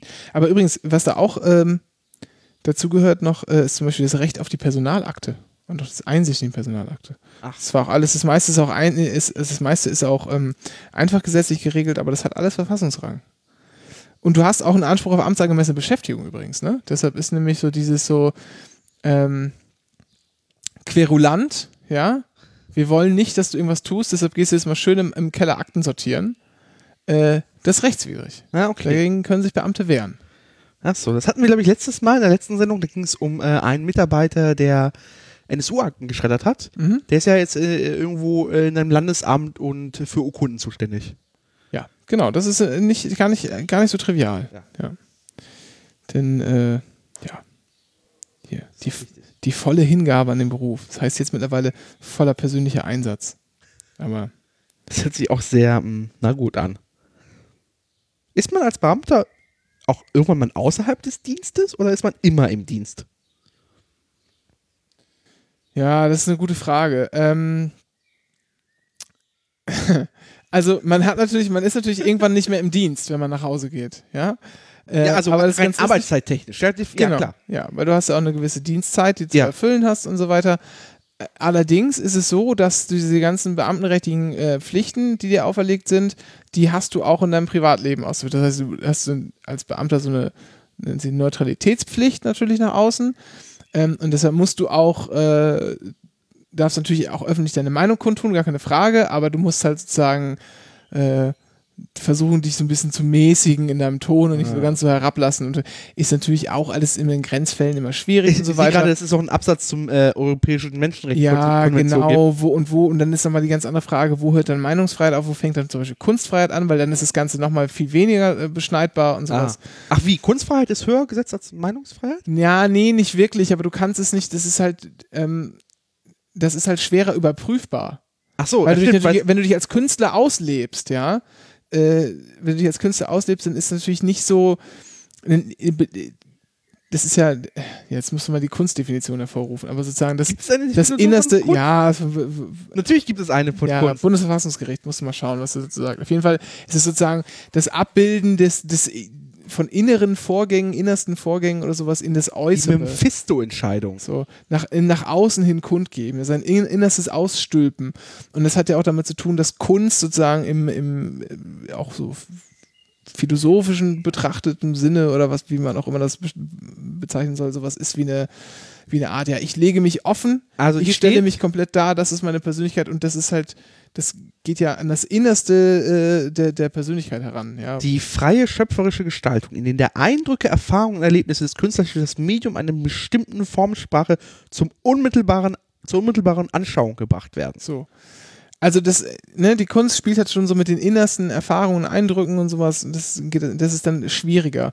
Und deshalb ist man bei Kunst, äh, bei der Kunstfreiheit noch sozusagen, ähm, da kann man ja auch schwerer, weil Kunst ja auch immer Interpretationssache ist, kannst Aber du halt schwerer sagen, jetzt mäßige dich mal. Ja gut, aber wenn ich sage, hier der Gauland ist ein äh, Piep, piep, piep, ja? so, ja, dann Okay. ist das schon Kunst? einfacher, ist schon einfacher, als wenn ich jetzt, äh, weiß ich nicht, äh,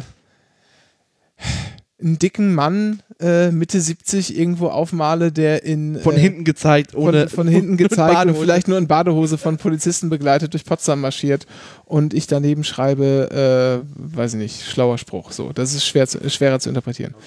Ja, wo, wo haben wir uns, wo haben wir uns bisher verrannt? Wer war, Äh, wir waren woher? immer noch bei Behörden und äh, Amts und so Zeug. Aber das haben wir relativ, relativ geklärt. Also Behörden haben, ein Anspruch auf soziale Achtung. Ja. Ja. So, Beamten, also Behörden können auch beleidigt werden. Mhm. Das war's. Da, da sind wir auch schon direkt abgebogen. Wir waren einfach irgendwo bei Beamten und so. Ja. Ja, ne, ach so, Gewohnheitsrecht, ja, das ist halt. Ach stimmt, Äh, Gewohnheitsrecht. Gewohnheitsrecht, das, das, da, kam, das da war's. kamen wir her, ja.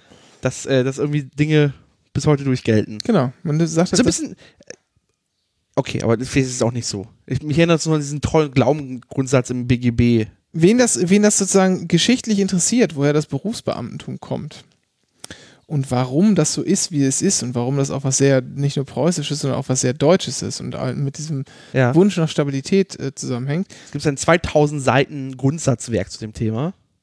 Nee, und zwar gibt es doch ähm, bei Vrind von Holgi, der macht doch zusammen mit, ähm, äh, wie heißt denn der noch? Von DLF Nova. Achso, du meinst deren Wissensfolgen. Ja. Äh, Matthias von Hellfeld, DLF Nova, die haben da eine Stunde History, immer einmal die Woche. Und das, ähm, da macht Holgi immer vorher so ein, so ein kleines Interview. Wo, worum geht es in der Folge und so, was sind so ein paar Hintergründe, damit man halt noch so ein bisschen ausuferndes Gesabbel dazu hat, so, so Sachen, die vielleicht nicht in die Sendung äh, gepasst haben, so richtig. Und da gab es eine Folge, ach, jetzt weiß ich aber nicht mehr, welche das war. Wir finden es raus und verlinken es. Deutsche Nationalversammlung, der 30-jährige Krieg, irgendwie sowas, keine Ahnung. Ähm, da schildert ähm, Matthias von Helfeld das nämlich nochmal ganz gut, dass es eine preußische äh, Reaktion war, nämlich irgendein, ach, irgendwas mit Krieg und Kaiser und keine Ahnung was und die Leute hatten keinen Bock mehr, die wollten jetzt einfach nur, dass die Scheiße funktioniert und dann hat man, um die Leute stillzuhalten, einen großen Verwaltungsapparat aufgebaut und dann war das so in der Art. Klassiker jedes, äh, jedes funktionierenden Staates. Ein riesiger Verwaltungsapparat, wo jeder Beamter ist. Ja, ja, ja. Ich meine, so ist es ja nicht mehr. Aber daher, Ja. daher kommt das und deshalb ist es in Deutschland auch irgendwie alles recht speziell und will immer alles auch mit äh, Samthandschuhen angefasst werden, weil äh, das, und das ist ja auch eine Sache, ähm, deshalb steht das auch in einer ganz, ganz sozusagen recht, ja, doch am Ende positiven geschichtlichen Tradition, weil das, ähm, das Grundgesetz ja als sozusagen Gegenantwort auf den Faschismus ähm, die Lehren gezogen hat aus dem, äh, aus dem Nationalsozialismus und deshalb sehr auf Ausgleich und Stabilität ausgelegt ist. Nicht nur was Föderalismus betrifft, sondern auch Wirtschaftsform. Wirtschaftsform, was die, die, die war nicht, die war zum Beispiel gar nicht festgelegt. Genau, ja? das ist- ist auch ja- nicht, ist auch nicht, es gibt einen, es gibt einen konservativen Grundgesetzkommentar, der nennt Artikel 15, also die Vergesellschaftung von Produktionsmitteln, nennt er verfassungswidriges Verfassungsrecht, was man sich mal, das muss sich auf der Zunge, Zunge zergehen lassen, muss völlig, völlig, völlig übertriebener Scheiß drin ist. Nee, aber da hat man zum Beispiel gesagt, wie ihr wirtschaftet, ist, ist uns egal, nur die Hauptaussage ist drin, wenn ihr sozusagen vergesellschaftet, dann müsst ihr den Leuten, denen das vorher gehört hat, da Ausgleich irgendwie wieder. Ausgleich dafür bezahlen, ja, dass ihr nicht, ihr dürft nicht einfach Brandschatzen und Raubtiere ziehen. Also ganz neutral Aber, aber gehalten. Artikel 15 ist ziemlich sozialistisch. Da geht es um Produktionsmittel Genau, ja. und Boden und Genau, und das äh, ist auch völlig, das ist auch, äh, ist auch eigentlich ganz klar, dass das, dass das anwendbar ist. Das, das ist halt nur die Aussage, deshalb dieser Ausgleich, ihr dürft nicht einfach Leuten was wegnehmen, ohne denen dafür irgendwie Ausgleich zu zahlen. So. Ähm, und das zieht sich einfach durchs ganze Grundgesetz, nicht nur was den Föderalismus betrifft, sondern auch die Verwaltungsstruktur und, und dergleichen mehr. Es ist alles sehr auf Ausgleich ausgelegt und auf, auf, äh, äh, auf Stabilität. Und das kannst du tatsächlich nur erreichen, wenn du eine einigermaßen ausgeprägte Verwaltung hast. Denn äh, wofür Bü Bürokratie gut ist, ist, dass du, ähm, das ist wie so eine große Maschine, in der du, in die du vorher sa vorne Sachen reinfüttern kannst und die wird drinnen sortiert und am Ende wird das hinten ins richtige Schubfach gelegt und da kommt eine richtige Antwort dabei raus. Ziemlich gut reproduzierbar. Natürlich gibt es immer irgendwie Korruption und mal dies und mal das geht schief, aber im Wesentlichen muss man sagen, funktioniert das alles sehr gut und du hast mit äh, ver verglichen zum Rest der Welt ein, ein Maß an Rechtssicherheit und ein Maß an, an vor allen Dingen Vorhersehbarkeit dessen, was in der Verwaltung passieren wird mit dem Quatsch, was eigentlich seines, seinesgleichen sucht. Ja? Also das ist vielleicht in, in einigen äh, asiatischen Ländern äh, noch, noch ähnlich der Fall, wobei ich da sozusagen die, die rechtlichen Hintergründe nicht, nicht so gut bewerten kann. Aber das ist schon, und in dem Sinne ist es eigentlich, eigentlich auch ganz positiv. So. wird aber trotzdem halt spannend, was äh, mit den Berufsgrundsätzen, äh, also Beamten, Berufsbeamten, äh, warum heißt es Berufsbeamten? Gibt es auch Freizeitbeamte? Okay, das ist glaube ich jetzt zu tief. Egal. Weiß ich ehrlich gesagt gar nicht. Berufsbeamtum, was heißt so? Weiß nicht, gibt es das? Hm. Nö, also nicht. Äh, Ähm, meinst du wegen Streikrecht oder was? Ja, Streikrecht, also gibt es ja dem, also demnächst, bald, irgendwann ein Bundesverfassungsgerichtsurteil, Genau. weil Das was sind Lehrer? Sind Lehrer wirklich Beamte? Weil, oder müssen sie, also, und Also, dann gibt es halt noch bei Beamten ist halt auch äh, Streikverbot, ja. Genau. Man darf nicht politisch streiken, was auch wieder mit der Stabilität. Aber es gibt doch einen Unterschied zwischen einem Streik und einem politischen Streik. Nee, man darf, man darf einfach, du darfst im Dienst nicht streiken. Nicht, nichts, dich zu sagen, du darfst deine politischen Interessen und sowas darfst du halt nicht mit dem Dienst verknüpfen, du darfst nicht streiken, damit die Funktionsfähigkeit des Staates immer erhalten bleibt. Ähm, du kannst natürlich streiken gehen und auch demonstrieren, musst sie aber dafür einen Tag frei nehmen. Das ist sozusagen das Ergebnis, ja. Und das ist auch äh, eigentlich so, dass es das wird dir keiner verbieten, ja. Wenn du irgendwie einen Tag frei nehmen kannst und da irgendwie keine, wie in jedem anderen Job auch, wenn da keine dienstlichen Belange dagegen stehen, äh, dann wird dir halt freigegeben und dann ist gut. Das Einzige, was du nicht machen darfst, ist sagen, so, hier, Chef, leck mir am Arsch, ich gehe jetzt vor die Tür streiken und du darfst mich nicht feuern, weil ich darf das ja, weil Verfassungsrecht. Genau. Und aber da gibt es halt, äh, gibt's, äh, genau, was sind halt Lehrer und dann gibt es halt diese Ja, europäische Menschenrechtscharta. Genau, und dann, und dann ist, dann ist ganz, ganz wichtig, ganz lustig gewesen. Ähm, oder ganz interessant ist ja die Frage, es gibt ja Leute, die nehmen staatliche Aufgaben, hoheitliche Aufgaben wahr oder zumindest teilweise hoheitliche Aufgaben. Und die Frage ist, inwieweit sind das irgendwie hoheitliche Aufgaben oder doch nicht? Und die sind dann doch irgendwie angestellt, äh, zumindest im öffentlichen Dienst gibt es super viele Angestellte. Und wann muss man eigentlich verbeamten und wann nicht und so weiter. Alles nicht so einfach zu beantworten. Und wahrscheinlich kann man das sogar rechtlich irgendwie irgendwann, wenn man ein entsprechendes Gutachten sich machen würde, irgendwie einigermaßen klar beantworten, aber die Praxis weicht davon einfach krass ab, das muss man auch ganz klar sagen. Und dann gibt es einige Bundesländer, also eigentlich kenne ich nur eins, Berlin, dass die Lehrer nicht mehr verbeamtet, was dafür sorgt, dass die äh, Leute, Alle, alle dass die. Leute lieber in Potsdam äh, arbeiten, dafür schön verbeamtet sind. Äh, und Aber hat Naja. nicht Berlin aufgehört mit der, mit der, quasi Verba also glaube ich, die Ver Verbeamten wieder. Lehrer auch? Wäre mir neu, weiß ich nicht. Ah, okay, aber ich kann gut sein. Aber es war halt e- echt ein Problem, weil Lehrer sagten so, wozu sollte ich in Berlin, wo eh, glaube ich, schlechter bezahlt wurde als in so einem Länderdurchschnitt, Ja, wo ich dann nicht mehr verbeamtet werde ja, und wo ich im Zweifel auf die Rütli-Schule komme. ja, Also es war halt, genug Gründe gab es gegen Berlin. ja.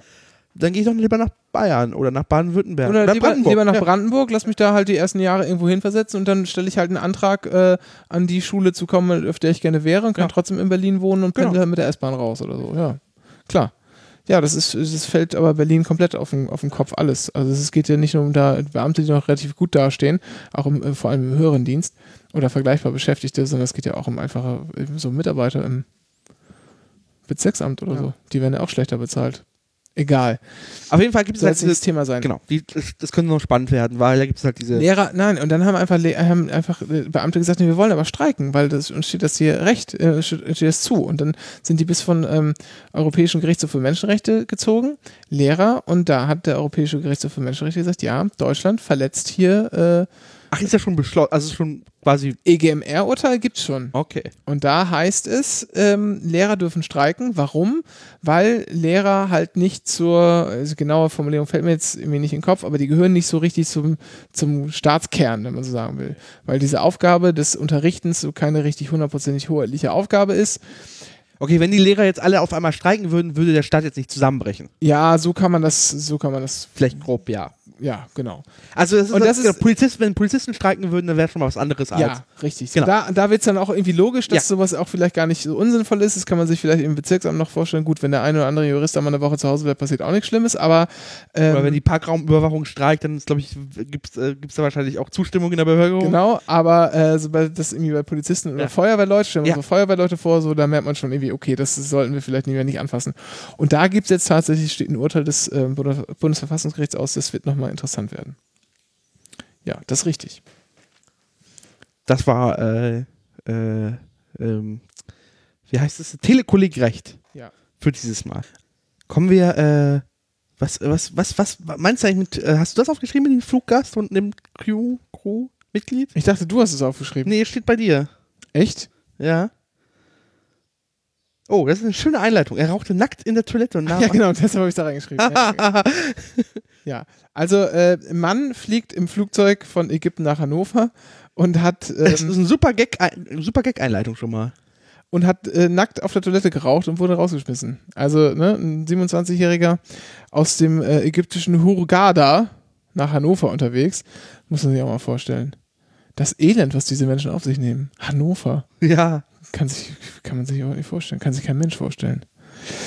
Ähm, naja, also hat dann ähm, sich den, den Anweisen, Einweisungen der, der, äh, sozusagen der Crew widersetzt und äh, ähm, hat dann, also, fangen wir vorne an. Geht auf Toilette, Toilette zu, zugeschlossen. Was ist da los? Klopft mal an, passiert nichts. klopft man nochmal an, passiert nichts. Man macht die, äh, Tür von außen auf. Nee, nee, also, ähm, vermutlich ist der Rauchmelder losgegangen. So. Die Crew hat ihm es jedenfalls verboten, hat nicht aufs Klopfen reagiert, dann haben sie die Tür aufgemacht und dann haben sie den Mann da nackt rauchend vorgefunden. So, er hat sich dann irgendwie wieder angezogen und dann hat er ähm, das Crewmitglied angegriffen und den in den Schwitzkasten genommen. Naja, gut, und dann ist der, ähm, haben die den halt irgendwie überwältigt da im Flugzeug, Und mit Gurten fixiert. mit Gurten fixiert, dann wurde er festgenommen äh, in Hannover. Ich fand das nur so lustig, weil wegen dieser Unterzeile wahrscheinlich. Darf man einfach so jemanden so fixieren? Naja, wenn er zu einer Gefährdung wird im, im Luftraum, klar, warum denn nicht? Okay. Da, da war ja scheinbar gar kein Polizist anwesend. Ja, und? Das war die Crew. Wel Aber- welche Rechte hat so ein äh, Flugkapitän eigentlich? Da hat es ja. Weiß ich nicht. Okay. Na, aber ich weiß nicht, ob das eine Straftat ist, ehrlich gesagt. Vielleicht kann man das, ist das so ein Eingriff in den Flugverkehr? Puh, weiß ich nicht. Gibt es? Eingriff, gefährlichen Eingriff in den Flugverkehr? Also gibt es natürlich gefährlichen Eingriff in den Straßenverkehr Ja, und ist im Schienenverkehr, aber in den genau, Flugverkehr? das ist eigentlich nochmal komisch. Also eigentlich sind das ja so komische Normen. Also man ist ja drinnen im Flugzeug und Ja. eingreifen kann man ja nur von außen, außen. greift man ein. Ja, das Ja. ist gefährlicher Eingriff in den Straßenverkehr auch immer von außen. ja, aber gefährlicher Eingriff in den Schienenverkehr kann auch das Ziehen eines Nothebels sein. Ja, das äh, ist aber eine Besonderheit. Ich mache es mal an einem Beispiel vom Auto deutlich. Okay. Ich werde ja irgendwo im Straßenverkehr. Ich greife normalerweise von außen Ja. ein.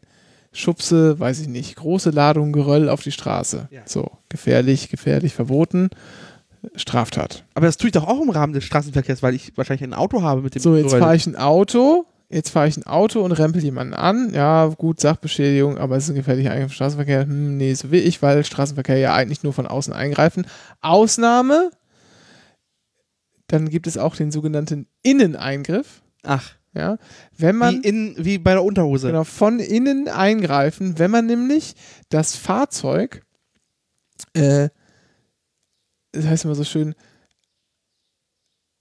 als Waffe pervertiert. Pervertiert. Genau. Sowas benutzt man im Recht, dieses Ja. Wort. Man benutzt, also genau, man sagt als Waffe pervertiert, man benutzt das Auto als Waffe, sodass der vordringliche Zweck nicht mehr das Autofahren ist, sondern Ach, so das Ding als Waffe zu Ah, benutzen. dann ist es wieder ein. Ah, okay. Und dann sagt man, es ist, kann dann ein Inneneingriff sozusagen trotzdem äh, drunter fallen. das hört sich auch nach einer schiefen Brücke an, die sich Juristen mal gebaut haben. Ja, das ist so ein Klassiker, mit dem man Leuten in, in Klausuren quält. weil die sagen, weil ja, der Unbedarfte, der das nicht weiß, der subsumiert einfach fleißig, ja, ja, passt schon, ist gefährlicher Eingriff, aber du musst natürlich das Problem aufwerfen, Äh, sagen eigentlich nicht, aber pervertiert das Fahrzeug als Waffe, deshalb wieder doch. Und dann hat man das Problem aufgemacht. Hat Das sind so Wörter, äh, gesagt, die so- man äh, eigentlich, ist nicht es- im Strafrecht hören möchte. Genau, hat man gesagt, eigentlich ist es so, aber hier ist eine Ausnahme, das ist nämlich so und deshalb doch plus, obwohl eigentlich jeder annehmen würde, ist sowieso plus und dann hat man das irgendwie dargestellt und dann kriegt man da irgendwie mehr Punkte, weil man, egal. Na gut. Jedenfalls nackt, Bordtoilette. Gab noch Ordnungswidrigkeit. Jura ist kein Ergebnissport. Achso, und festnehmen übrigens, kann, jeder, jeder Mensch darf Leute festnehmen. Ja, das ist jedermanns Recht, ist schon klar. Aber da muss, Genau. ja, da muss ja aber klar sein, dass äh, es wegen einer, einer Straftat. Ja, ist richtig.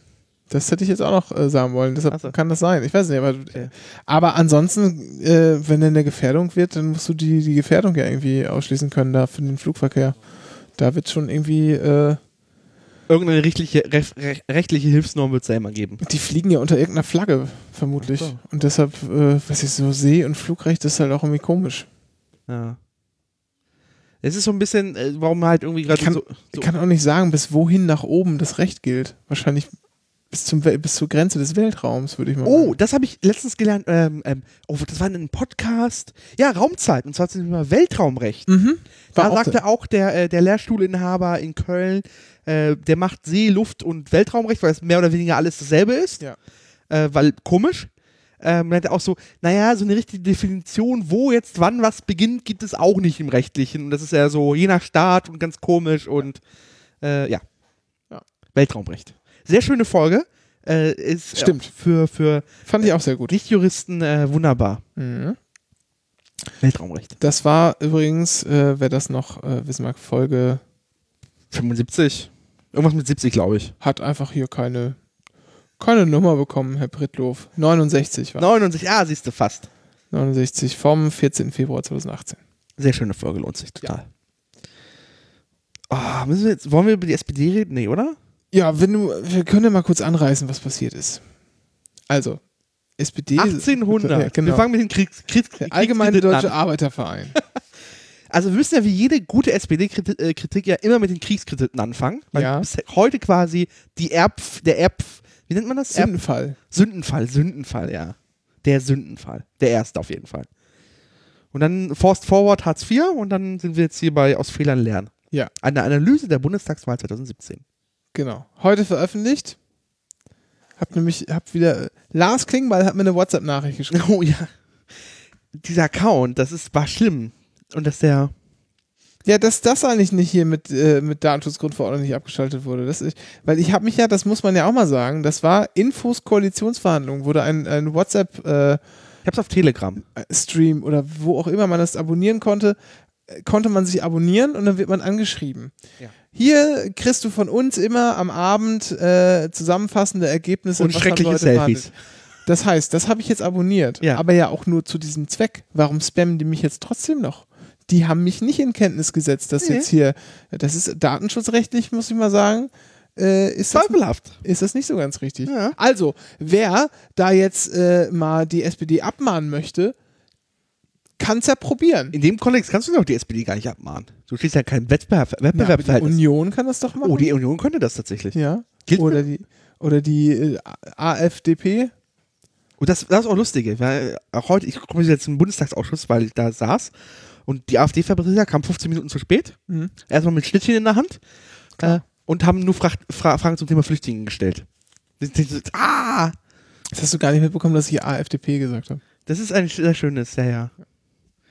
Ähm, So geht es hier unter. ja, Jana Faust, kennst du die? Nee, Die gehört zu dem Gremium. Ich google mal, wer ist Jana Faust? das Gremium. Faust. Ach so, ist äh, Geschäftsführerin von äh, Politics, einem äh, Meinungsforschungsinstitut.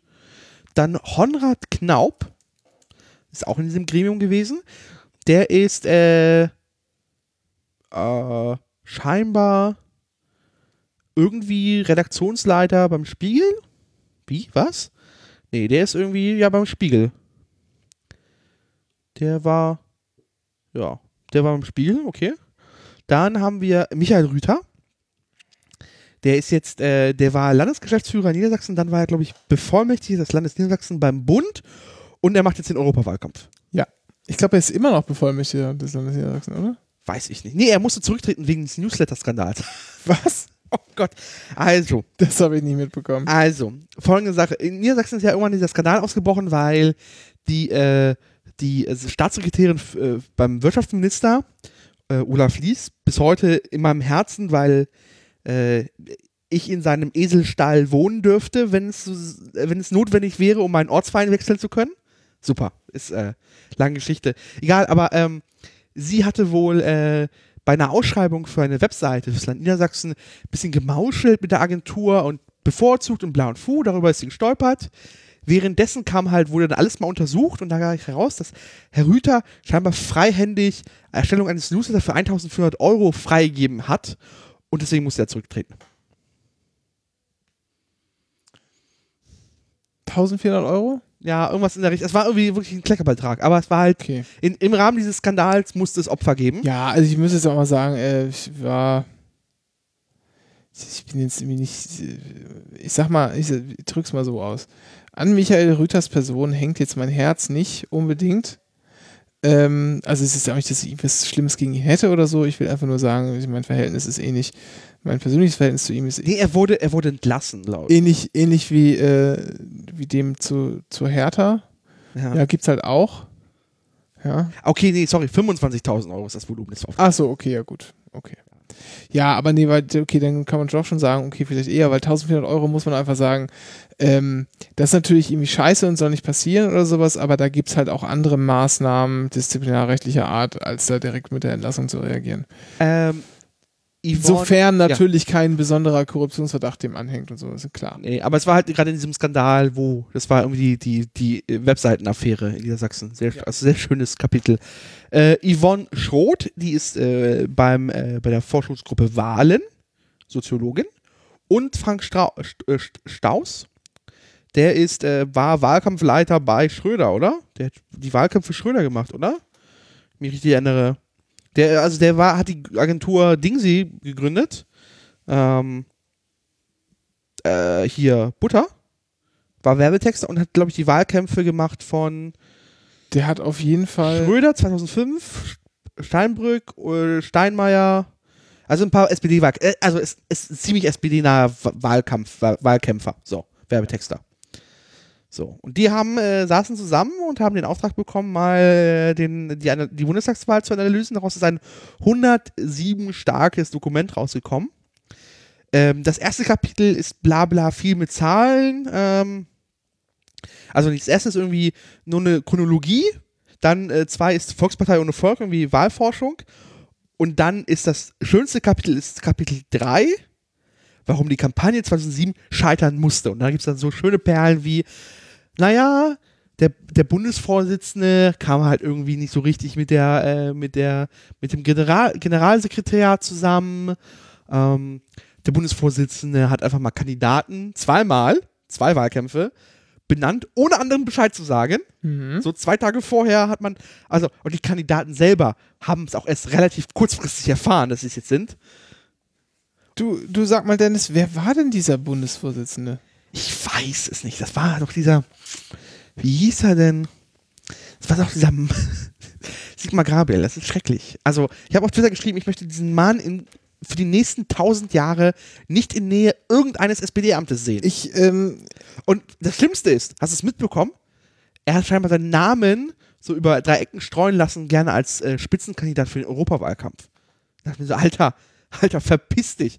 Du hast ach so, ich dachte, er hat jetzt vielleicht gesagt, das ist sein Name, dass man seinen Namen englischer aussprechen soll, damit er ein bisschen, äh, bisschen klingt wie US-amerikanische Rockstars. Wie wäre das? Ja, Sigma Gabriel. Sig Sigmar Gabriel. Sigmar Gabriel, okay. Die große Sigma and Peter Gabriel Tour 2019. Oh. Ja, nee. Jedenfalls, wir haben es noch nicht ganz durch, es sind 107 Seiten. Also ich habe sehr viel überflogen, habe nur äh, paar so Money, Money Quotes gesehen und äh, jedenfalls äh, Sigmar Gabriel, allgemein, das ganze Parteivorstand, das Willy Brandt-Haus kommen da recht nicht, nicht gut weg. Was man schon sagen muss, was auf jeden Fall. Was aber auch ehrlich gesagt, also das ist jetzt nichts, was man nicht schon vorher wusste. Genau, und zwar was, was beklagt wird, so zwischen den Zeilen zumindest, ist diese komplette, ähm, das komplette Scheuen jeglicher Verantwortung.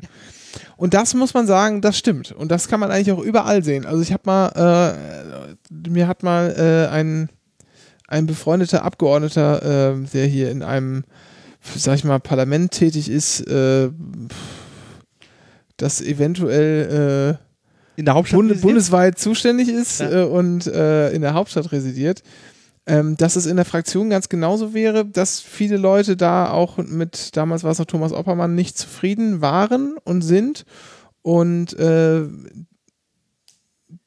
vor allem inhaltlicher Natur auch und ähm, alles auch gerne ein bisschen äh, sozusagen weniger agendalastig in der, zumindest in der Außendarstellung machen wollen, also auch wie man immer so vor die Presse tritt und so.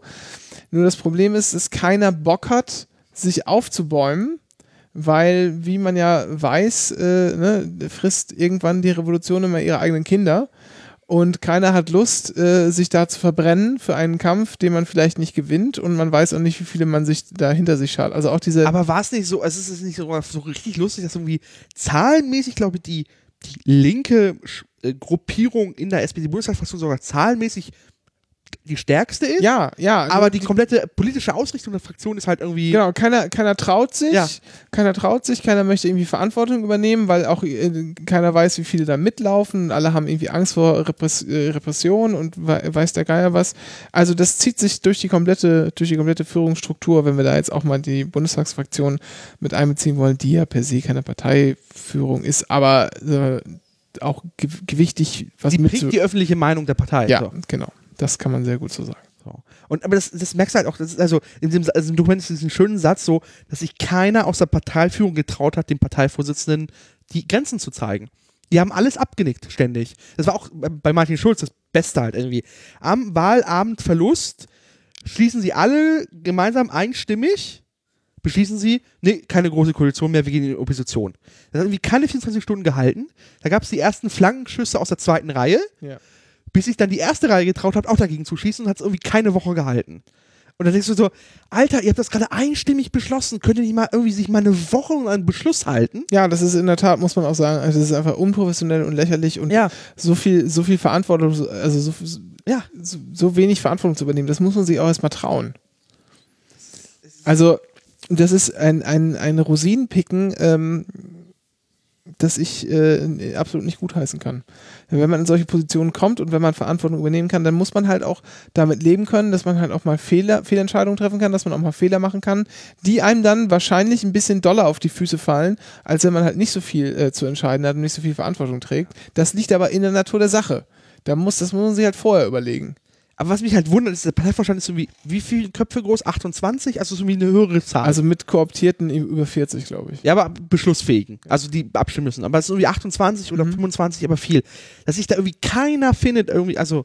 Das ist, äh, haben die irgendwie alle die, die Ja, Angst, dass man- die irgendwie, dass denen das Dann gilt man als Nestbeschmutzer. Du hast hier die Stimmung und jetzt äh, wieder alle gegeneinander. Wir müssen doch Geschlossenheit zeigen. Da erzählen die was seit 15 Jahren den Scheiß. Ah, es ist schrecklich. Es ist, äh. Und ja, in diesem Papier geht es auch darum, dass irgendwie Willy Brandt-Haus, dass Willy Brandt auch selber irgendwie auch irgendwie ganzer, also das ist irgendwie gegen alle gegeneinander und alle nicht mit, also nicht alle miteinander und alle gegeneinander. Ähm, das, das kannte ich zum Beispiel eigentlich nur aus Vorurteilen. Das hat man irgendwie gehört, so Willy Brandt, so, hä? ja, aber es bestätigt sich hier. Das ist also richtig krass. Und das am Ende, am Ende ha haben irgendwie auch die Landesverbände irgendwie auch keinen Bock mehr gehabt auf Berlin. Nach dem Motto so, okay, was ist da jetzt los? Wir machen jetzt unser eigenes Ding. Äh, das ist, äh, Ja, auch nur verständlich. Also das ist ähm, äh, und jetzt nach der letzten äh, Wolte der Vorsitzende Andrea Nahles ähm, jetzt mal, äh, jetzt müssen wir natürlich der AfD hier auch hinterher rennen. das ist so, Ähm, warum? Warum gibt es dieses innere Bedürfnis von Linken gerade? na, wer, wer hat das noch gesagt? Hier, war das nicht dieser FAZ-Heini? Feuilleton-Typi oder was? Der geschrieben hat, getwittert hat, macht den Laden dicht, ihr Deppen. Finde ich sympathisch, die An äh, Ansage, weil, Warte mal. also dieses, dieses inneres Bedürfnis von Linken Ja, gerade. hier. FAZ-Korrespondent Patrick Barners. Ach, der, ja. Genau. Ähm, Korrespondent, äh, ups. Genau. Sie hatte der Passauer Neuen Presse gesagt, wir können nicht alle bei uns aufnehmen, wo man auch sagen muss, ja, natürlich, völlig richtig, wir können nicht alle bei uns aufnehmen. Ist doch, Hat ist auch niemand gefordert. Hat, hat aber auch niemand, hat aber auch niemand gefordert. Hat auch niemand, und das ist auch wirklich, das ist so eine Binsenweisheit. So, es kann nicht jeden Tag die Sonne scheinen. Ja, tatsächlich. Aber daraus erwächst doch überhaupt keine Konsequenz. Nee. Das ist doch völlig, völlig nichtig, die Scheiße.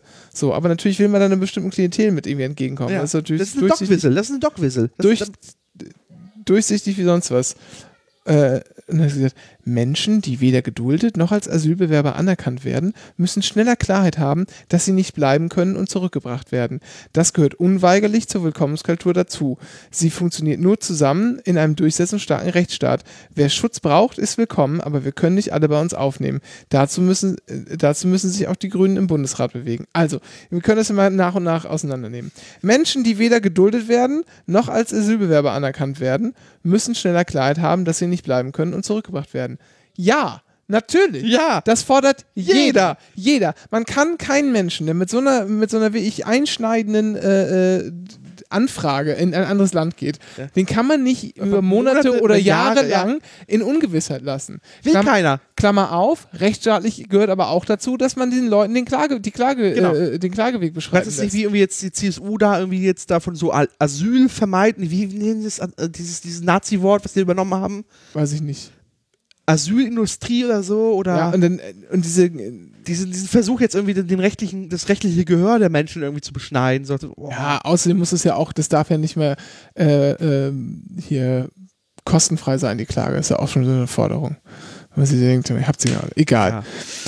Ja. Äh, aber ja, na natürlich muss Ja. das natürlich muss das so sein. Ja. Ja, und das betrifft natürlich ein erstens, immer noch, erstens ja. betrifft das betrifft das natürlich die, die die hier bleiben, weil auch die müssen schnell wissen, okay, alles klar, ich kann hier meine Zukunft planen, alles gut. Kann und mich integrieren, genau. genau. Ich kann die Sprache lernen. Und die, die, und die, die nicht bleiben, müssen es auch wissen, damit die nicht vielleicht jahrelang irgendwo dann doch schon irgendwie arbeiten, weil sie halt irgendwie äh, vorläufig arbeiten dürfen oder was, sich hier irgendwie eine, eine Zukunft aufbauen und sagen, ja, nee, oh, komm, jetzt gehst du halt nach fünf Jahren, oh nee, schmeiß mich doch wieder raus. Und hast hier schon ein komplettes soziales Umfeld, im, im besten Falle. Das ist natürlich alles völlig klar. N niemand Ja. sagt was anderes.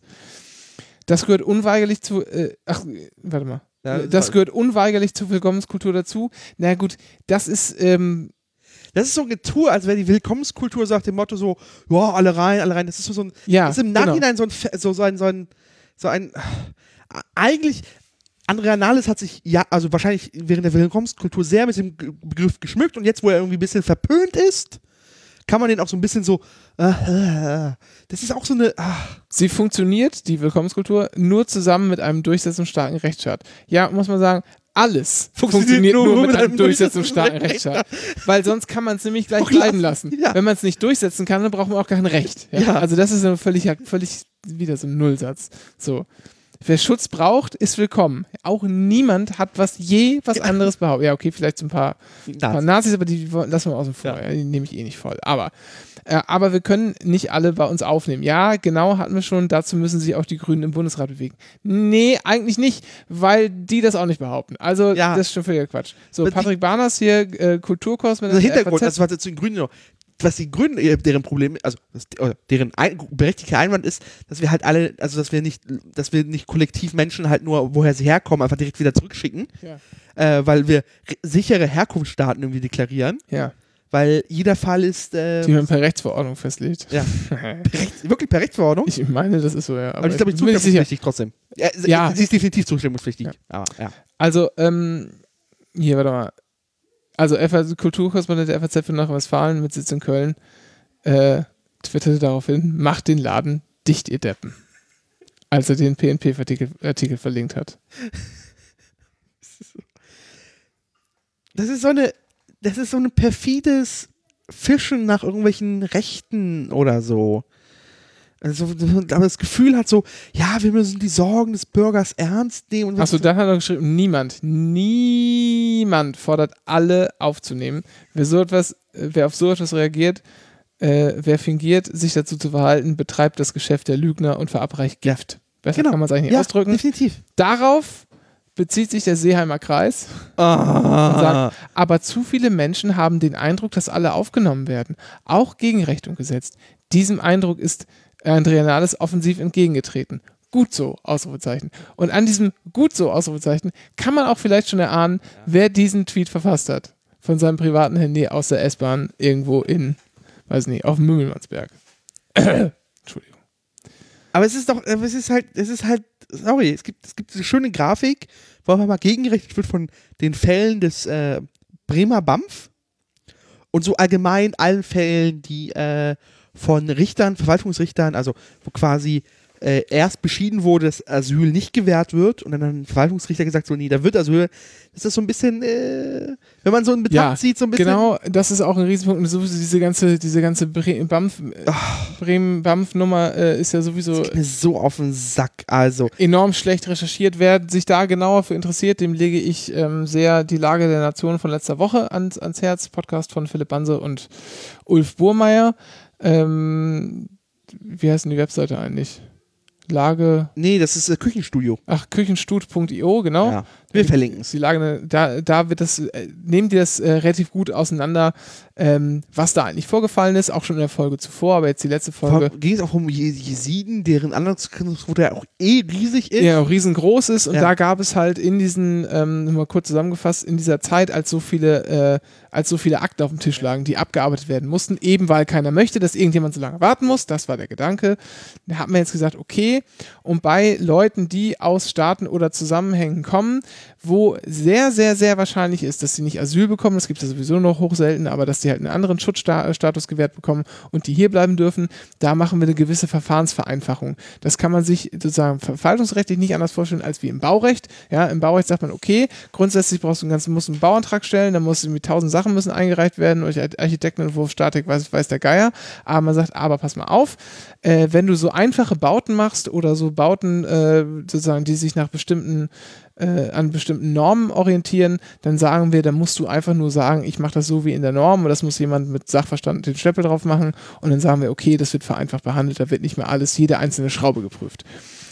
Das ist da, was da vorgefallen ist. Nur, dass es halt nicht um Bauwerke ging, sondern um Menschen. Aber sozusagen verwaltungsrechtlich ist das sozusagen das gleiche Verfahren. Das macht man, um das ein bisschen effizienter auszugestalten, damit man nämlich die Ressourcen, die man hat, Für die wirklich wichtigen Dinge. für die wirklich wichtigen Ja. Fälle, also im Ja. Sinne von mehr Sachen vom Tisch Ja. bekommen und die Sachen, die dann eben Prüfungs, äh, intensiver sind, ja. prüfungsintensiver sind, dass man da mehr Zeit hat. Das ist da im Wesentlichen Ja. vorgefallen.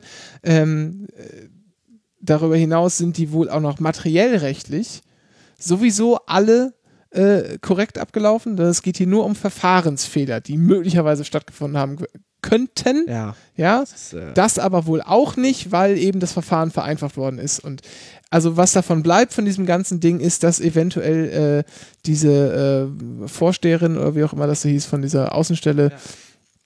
dass die sich hat eventuell mal zu einem Essen einladen lassen. Das ist das Einzige, was davon übrig bleibt. Und das ist die einzige, also, und die wird wahrscheinlich, die, wird sie maximal halt auch ihre persönlichen Konsequenzen tragen. Da wird es wahrscheinlich irgendwas geben.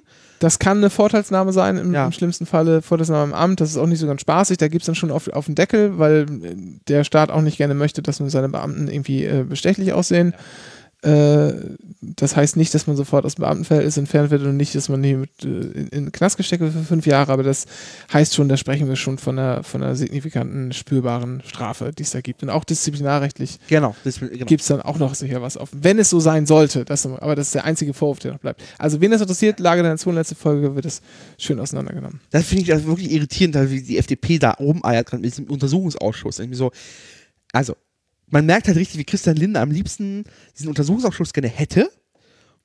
Und am liebsten mit der AfD zusammen, weil er hat irgendwie jetzt Bock, mal richtig einen auf kurz zu machen.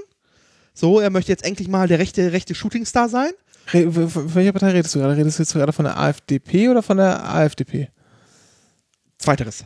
Hm, okay. Ähm, und man merkt irgendwie, dass es in dieser Partei scheinbar immer noch ein paar Restvernünftige gibt, die ihn davon abhalten.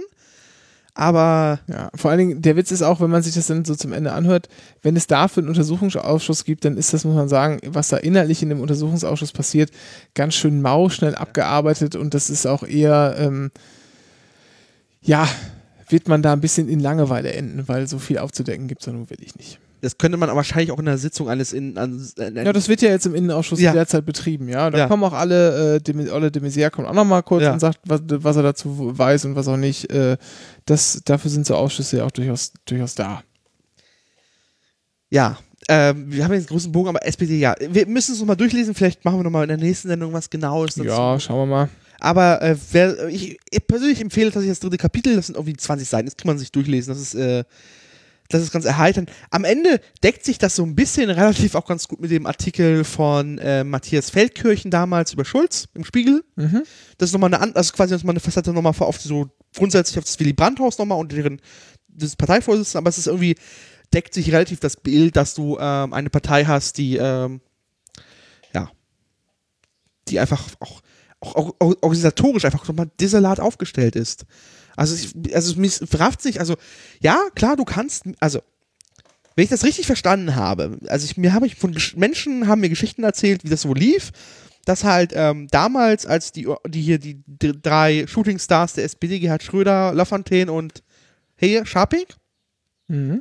als bei denen irgendwie unklar war, wer es denn jetzt wird, äh, da hätte wohl der Müntefering irgendwie drei Schatten äh, Kampas, wie es so schön halt, so Kampagnen aufgezogen, die einfach parallel drauf arbeiten quasi, sie, sie, sie taten so und haben so gearbeitet, als wäre einer ihr, ihr jeweiliger äh, dafür jetzt gerade quasi jetzt Kanzlerkandidat.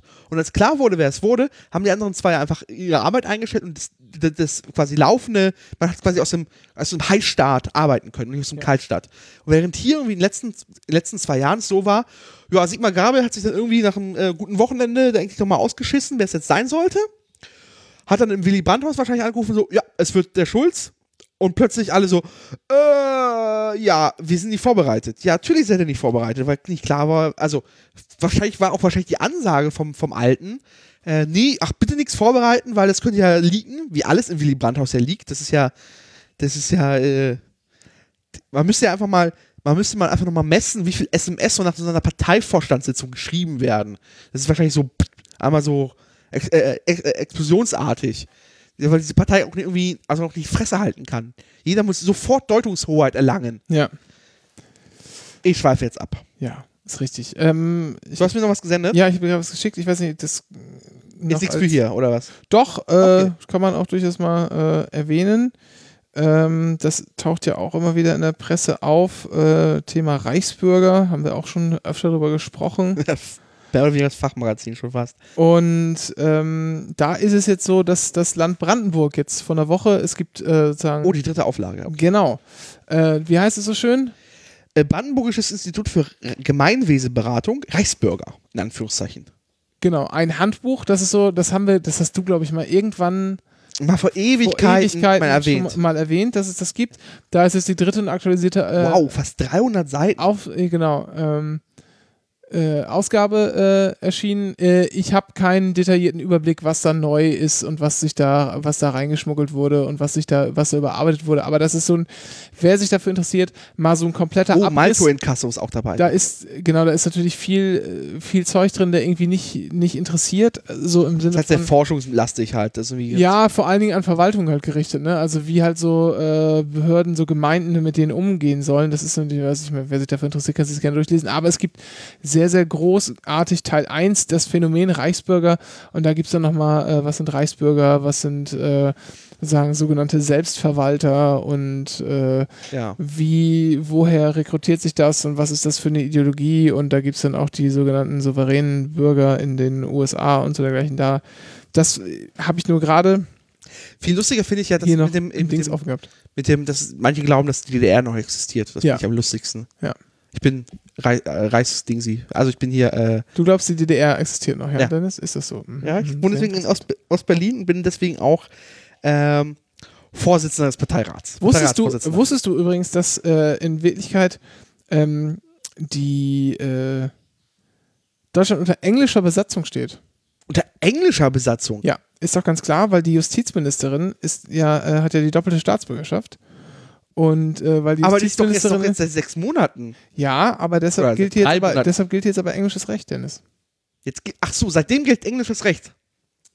Äh, äh, auch an dieser Stelle sei, sei sehr verwiesen auf äh, sonnenstartland.info, heißt es, glaube ich, oder, Dennis?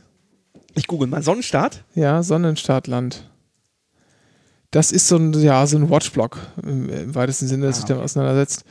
Ähm, da gibt es auch ein Forum, das ist vielleicht ein bisschen zu speziell dann schon. Äh, da lese ich auch nicht drin, aber ähm, gibt auch einen Twitter-Account dazu, einen Blog, es gibt auch eine eigene App. Äh, da kann man sich dann so die Push-Nachrichten schicken lassen und da geht es halt äh, alles, was die, was die Reichsbürger bewegt, wird da äh, thematisiert. Oh, Wikimania schreibt, es ist ein Pranger- und Diffamationsportal. Aber wenn Wikimania das sagt. ja, dann muss es ja stimmen. Genau. Ja, also das Schöne ist, und das ist wirklich das Interessanteste, ähm, ich ziehe dann immer, wenn die Push-Nachrichten so oben reinkommen, bei iOS, ziehe ich immer runter. Manchmal sind nämlich in diesen ähm, Auszügen schon Links drin. Und besonders interessant wird es dann, wenn es Links zu JPEG sind. Dann weiß man nämlich schon, das sind irgendwelche Screenshots aus geschlossenen Facebook-Gruppen. Ah. Und dann wird es immer richtig lustig. Kennst du eigentlich den, äh, den Twitter-Account äh, Cursed Allman Bil äh, Bilder? Ja, hast du mir letztens gezeigt? Ich, ich erwähne ihn jetzt hier, weil wir ihn noch nicht dann äh, hatten.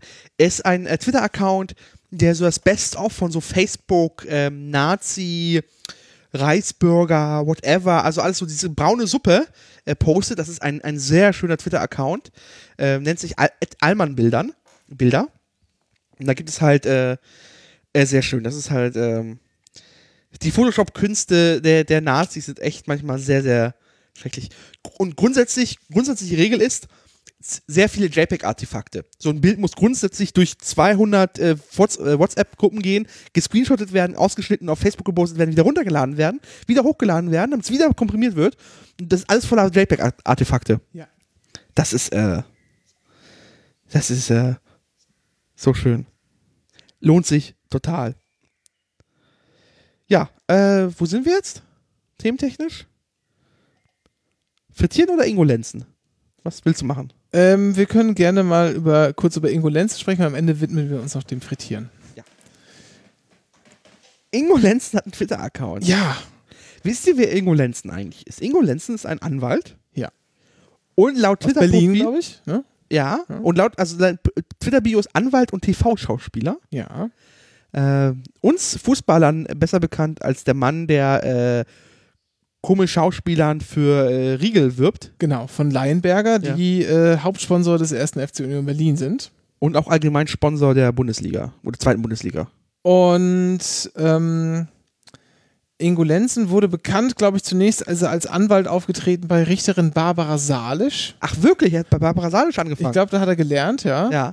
Ähm, Und dann gab es und ich, super wenn ich mich Sat.1 richtig, ich weiß aber nicht wann genau. Ich guck mal, Anfangs war das ja noch so, so äh, dass halt tatsächlich da echte Fälle verhandelt wurden. Nee, nee, nee. Erst bei Al- Richter Alexander Holt. Ah, okay. Ah, alles klar. Und dann von März 2003 bis November 2009 hatte er mit Lenzen und Partner eine großartige Serie. Genau.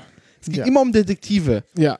Und das ist so, die, da hat man auch den Eindruck so, ist das eigentlich legal, was die da tun? So, Detektive? Also halt so im Grenzbereich Ja. zwischen ähm, Populärjura und äh, schlechter Unterhaltung, was ja auch durchaus große Überschneidungen hei- hat. Aber zu, zu Richterin Barbara Salis, ähm, da gab es tatsächlich äh, ähm, zwei, zwei Varianten. Das war anfangs tatsächlich, Ja, echte Fälle. das waren echte Fälle, also es waren, es waren Schiedsgerichtsverhandlungen. Mhm.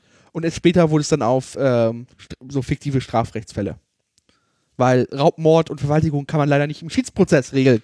Das ist sehr richtig. Man muss aber auch sagen, ähm, dieses, dass da so Schiedsgerichtsfälle äh, Ja. verhandelt werden, das gab es früher auch im ZDF übrigens.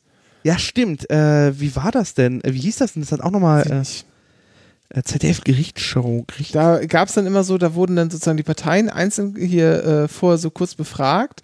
So quasi, eigentlich, Ah, jetzt oh, ich sehe schon. Also, und zwar, es gibt eine ähm, Gerichtssendung, eine Sendung, da gibt es die, die Ära des ZDFs, ein eigener Abschnitt. Und da gab es einmal, ähm, es gab im ersten das Fernsehgericht. Und dann waren bis 99 Gerichtssendungen nur noch im ZDF zu sehen. Dann gab es e Ehen vor Gericht.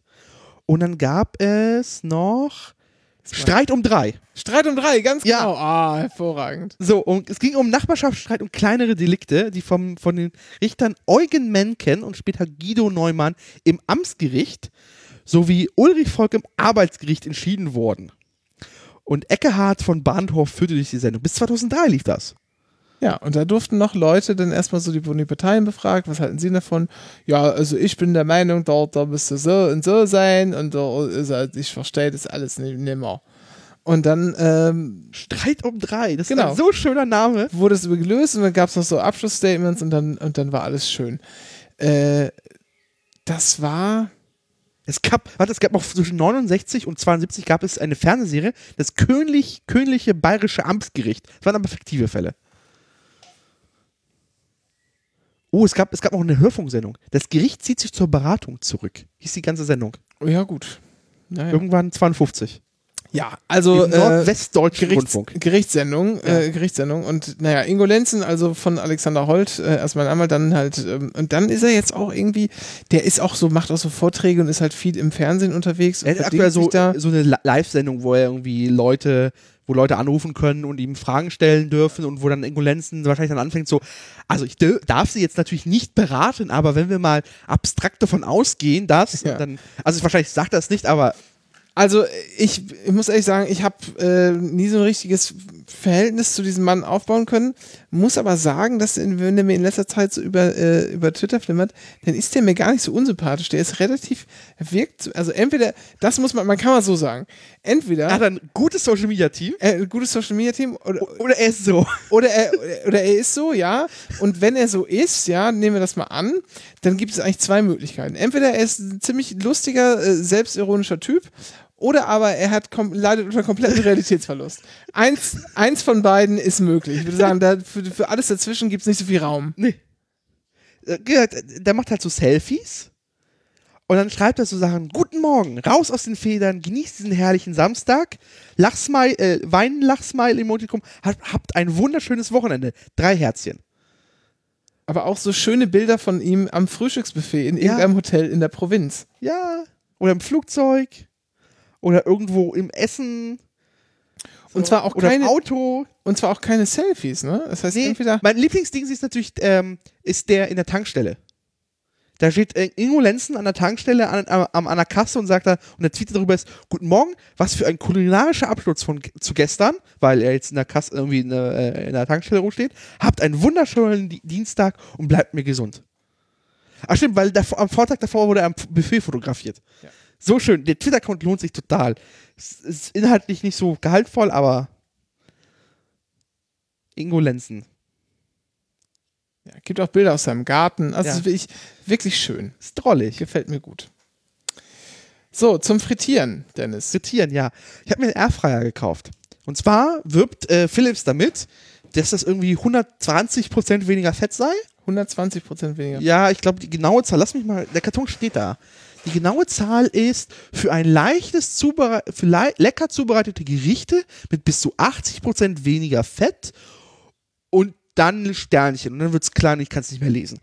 Ähm, Airfryer ist eine Heißluftfritteuse. Ja.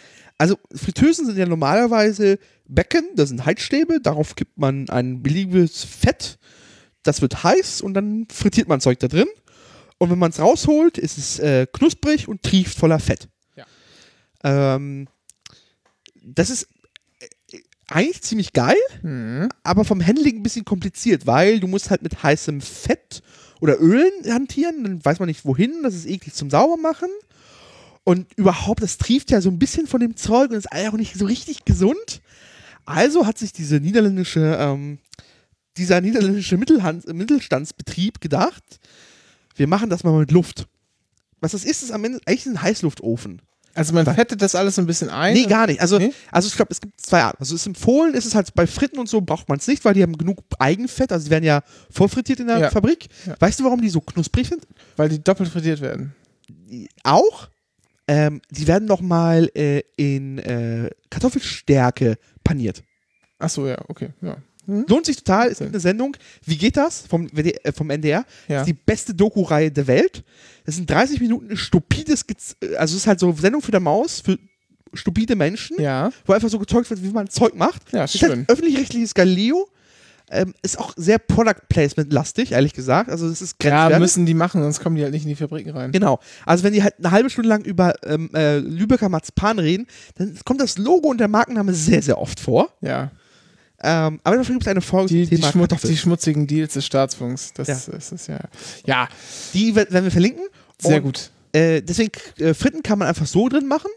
Und was ist am Ende? Ist es halt so ein Topf und da ist oben ein Gebläse und da wird einfach mit sehr viel, äh, mit heißer Luft und sehr viel hohem Gebläse einfach das ganz gut durch, äh, durchgeblasen, das Zeug.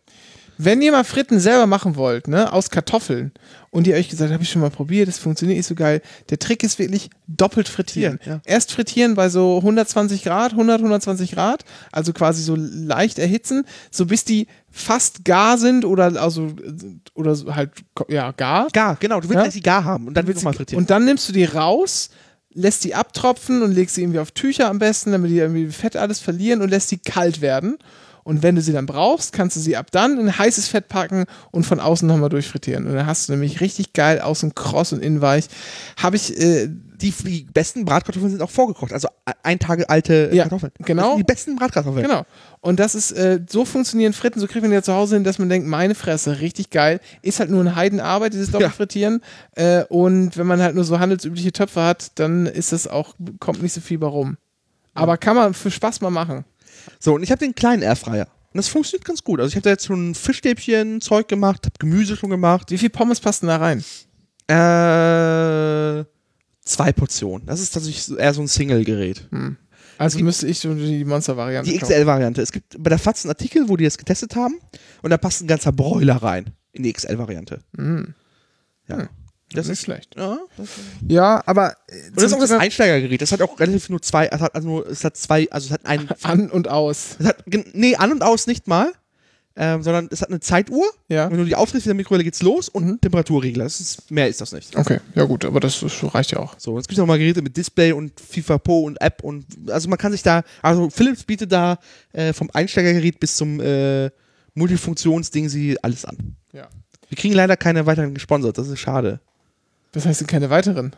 Also einen habe ich schon. Ist der gesponsert? Nein, Hm. leider nicht. Gut.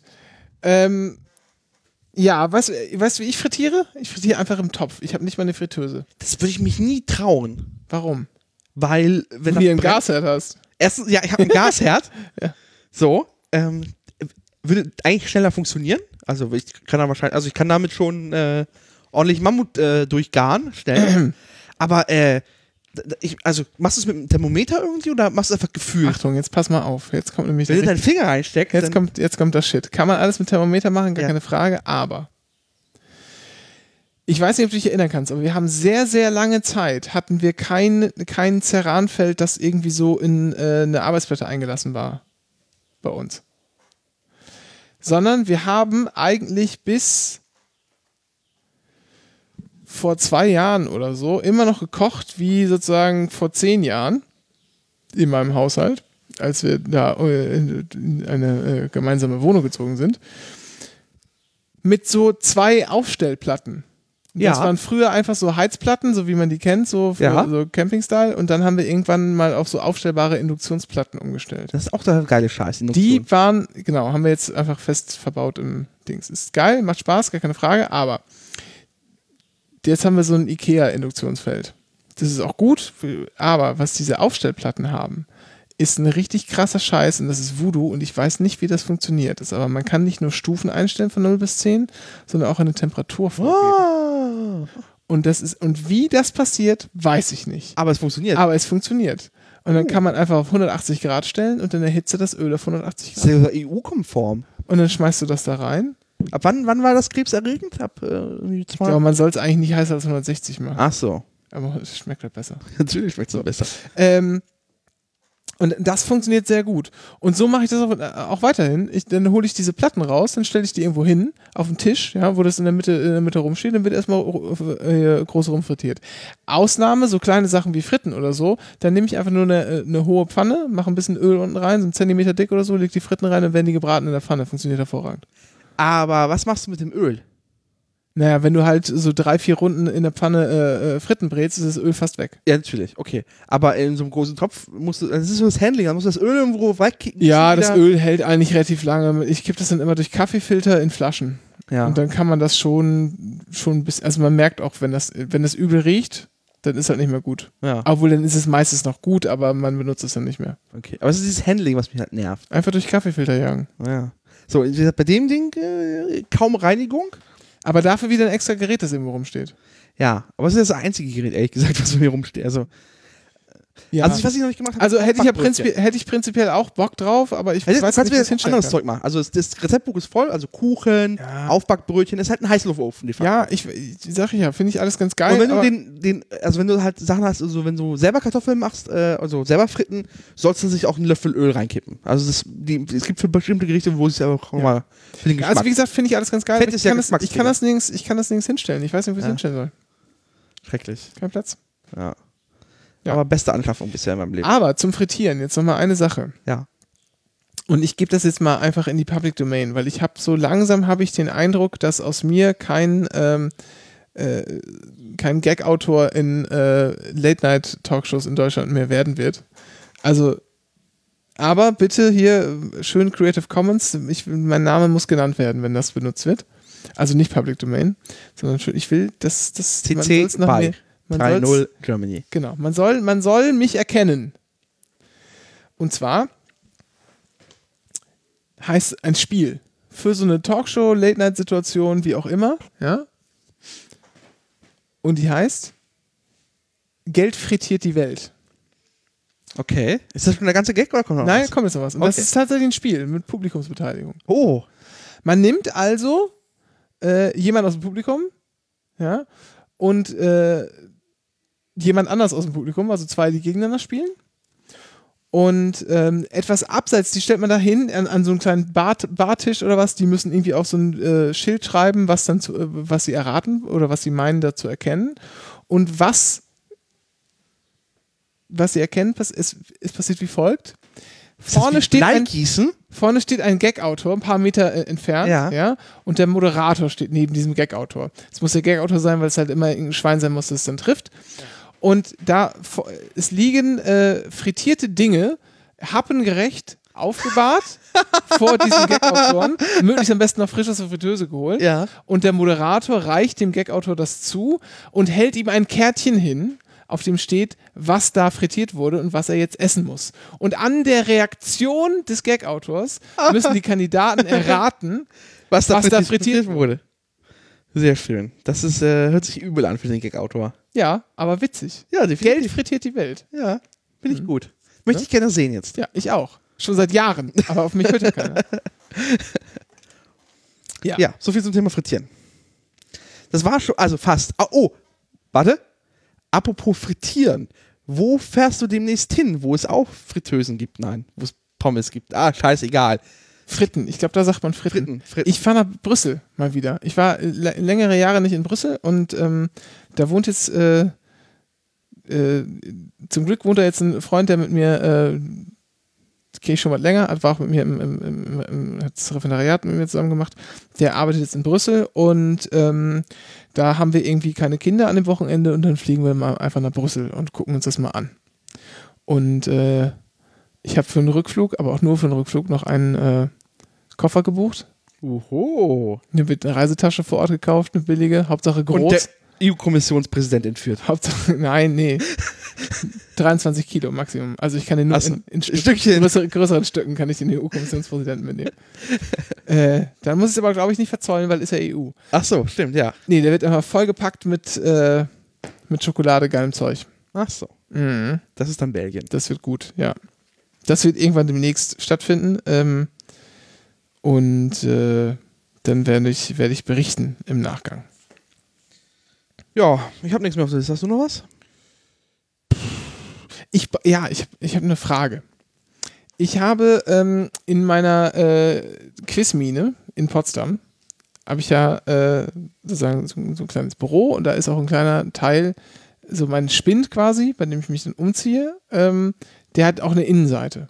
Und die will verschönert werden. Und die Innenseite ist so groß wie, sag ich mal, so vier Wände eines konventionellen, etwas größeren Büros. So, der ein relativ ausladender Spind. Ist halt so ein, so ein Trickspind. In Wirklichkeit ist der ganz klein, aber wenn man reinsteigt, ist der ganz groß. Mary, Mary Poppins-artig. So. Ist halt Günther Jauch. Ja. Der macht halt solche Dinge möglich, ja. Das ist ja auch beim Fernsehen und wir nicht. Und ähm,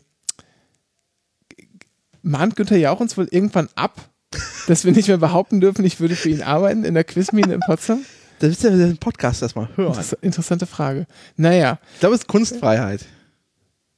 Hm, vermutlich schon, wenn man dann erkennt, dass es gelogen ist. Aber ich meine das ja Bier ernst. Ja, aber es ist ja Teil das ist der Kunst, des Kunststückchen. Und dann, das muss ich irgendwie ein bisschen aufpeppen.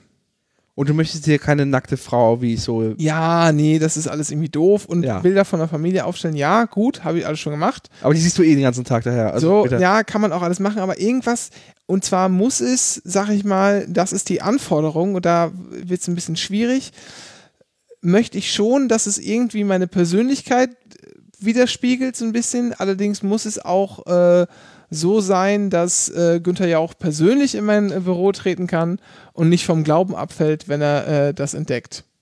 Und da hätte ich gerne Vorschläge. Ich habe. Das ist ja schon eigentlich mit dem Ron Swanson-Plakat ja schon relativ weit, äh, weit gezogen, die Grenze, oder? ja, genau, bei mir hängt ein kleines, äh, eine kleine Pyramid of Greatness. Ja. Verlinken Äh, wir. Verlinken wir sehr gerne. Ähm, und ja, muss, musste ich tatsächlich schon mal erklären, was das bedeutet. Es ist, äh, und habe dann noch ein YouTube-Video hinterhergeschickt, damit das auch verständlich wurde. Ähm, So ist etwas zum Aufhängen, okay. genau, und ich habe, und zwar richtig geil, das gab es bei All Posters, ist aber leider vergriffen jetzt mittlerweile. Star Trek 2, der Zorn des Khan, Poster. Und zwar das japanische Filmposter dazu. Ach, Das sah ziemlich großartig aus. okay. Japan-Poster, gucke ich mal. Das sah wirklich geil aus. Sowas, sowas die Richtung, das wäre schon ganz okay. Hier, Oh ja, das ist fancy. Ne? Das ist äh, in der Tat äh, fancy. das Verlinken ist wir. wirklich schön, ja. Verlinken wir, ähm, tolles Poster. Und ich brauche natürlich dann irgendwas, das man auch rahmen kann. Ich habe keinen Bock, da einfach nur so äh, Poster hinzustecken. Also möglichst Poster oder. Bilder. Du bist, du bist ja auch hier im, äh, Bilder in der, in der Da kann man sich schon die Rahmung leisten. höheren, höheren Minendienst. Ja, Äh, da soll man auch schon sehen. nein, aber möglichst, Größe, möglichst Größen, für die ich auch äh, Rahmen bei Ikea kaufen kann. Das wollte ich sagen. Ja, ja. Das ist nur fürs Büro. Okay, verstehe. Genau, hier, All Posters. Ich klicke mal wieder drauf, aber letztens haben sie es rausgeschmissen. Es lädt. Ja, hast du sonst noch irgendwie ein, äh, eine Idee, so spontan? Äh, nee, keine Ahnung. Ähm, äh, ja, ich weiß nicht. Wahrscheinlich zu ironisch, aber irgendwelche. Es gibt, es, gibt, es gibt von der Bundespost so alte Motivationsplakate, die albern sind. Wo? Weiß ich nicht. Also, ich habe ich hab das nur in einem. Also, müsste sie mal raussuchen. Ich weiß nur, dass es einen gibt im Kontext des BTX-Hacks, wo ähm, die Deutsche Bundespost so ein Plakat mit so typografisch rausgebracht hat: BTX ist sicher. Die Hacker lügen. Also, es war so irgendwie so, so, so ziemlich propagandistische Sprüche. Sehr schön. Äh, also wahrscheinlich gibt es ganz gute alte Bundespost-Motivationsplakate, die äh, äh, Pflichtaushang waren. Äh, Bundespost, BTX-Hack, ja, sowas immer sehr gerne. Plakat. Also es äh, weiß nicht, ob du das immer nach, nachgedruckt bekommst, aber äh, Achso, jetzt zum äh, Thema All Posters. Es gibt natürlich noch andere äh, Anbieter, ne, die sowas verkaufen. Es gibt closeup.de und äh, ich finde ich habe es auch nur im, Po- also im, im beschrieben bekommen, aber ich sehe das DM Bild nicht. Fotowelt. Ah, leider nicht. Irgendwie BTX-Plakat. Gab da so ein Motivations-Ding sie. Also, ja. Äh, vielleicht finde ich es nochmal und verlinke es, aber äh, das sah, äh, war lustig beschrieben. Ja, sowas hätte ich natürlich gerne. Ne? Also so, ich kann schon jeder. Ähm genau. So, das wäre noch eine Bitte von mir. Ansonsten haben wir auch nichts. Äh, wenn ihr Fragen, Anmerkungen, sonstige Kritik habt, äh, Kritik könnt ihr sonst wohin schieben. Äh, wir haben, ich zeige mit den Fingern unter mich in Ja. den Kommentarbereich, In die Kommis. Macht's. in die Kommis. Bro, schreib's in die Kommis. So. Äh, folgt uns weder auf Instagram, weil wir, da haben wir kein Konto, aber auf Facebook und Twitter haben wir was. Auf Facebook äh, missachten. Sträflich äh, missachten. Ja, ist ja. Ich, wollen wir mal einen Instagram-Account machen vielleicht? Ja, was machen wir da drauf? Weiß ich nicht. Ähm, Komm, wir machen ein Selfie jetzt für den Instagram-Account. Stories. Nein, sehen die Leute, dass ich ein Hemd anhab. Bist du bescheuert? Warte, warte, warte. So, hier, Selfie. Warte, wo ist denn iPhone X? Mach mal. Das ist die Beta, die ist gerade kaputt. Warte. Ah, jetzt. Ah. So. Das ist das erste Foto fürs Instagram-Ding, sie. So. Ja, vielleicht mache ich dann mal eine Story, wenn ich kann ich mal durch, durchgehend von Potsdam nach Hause fahren. Weiß der Geier. So, gute Nacht. Gute Nacht.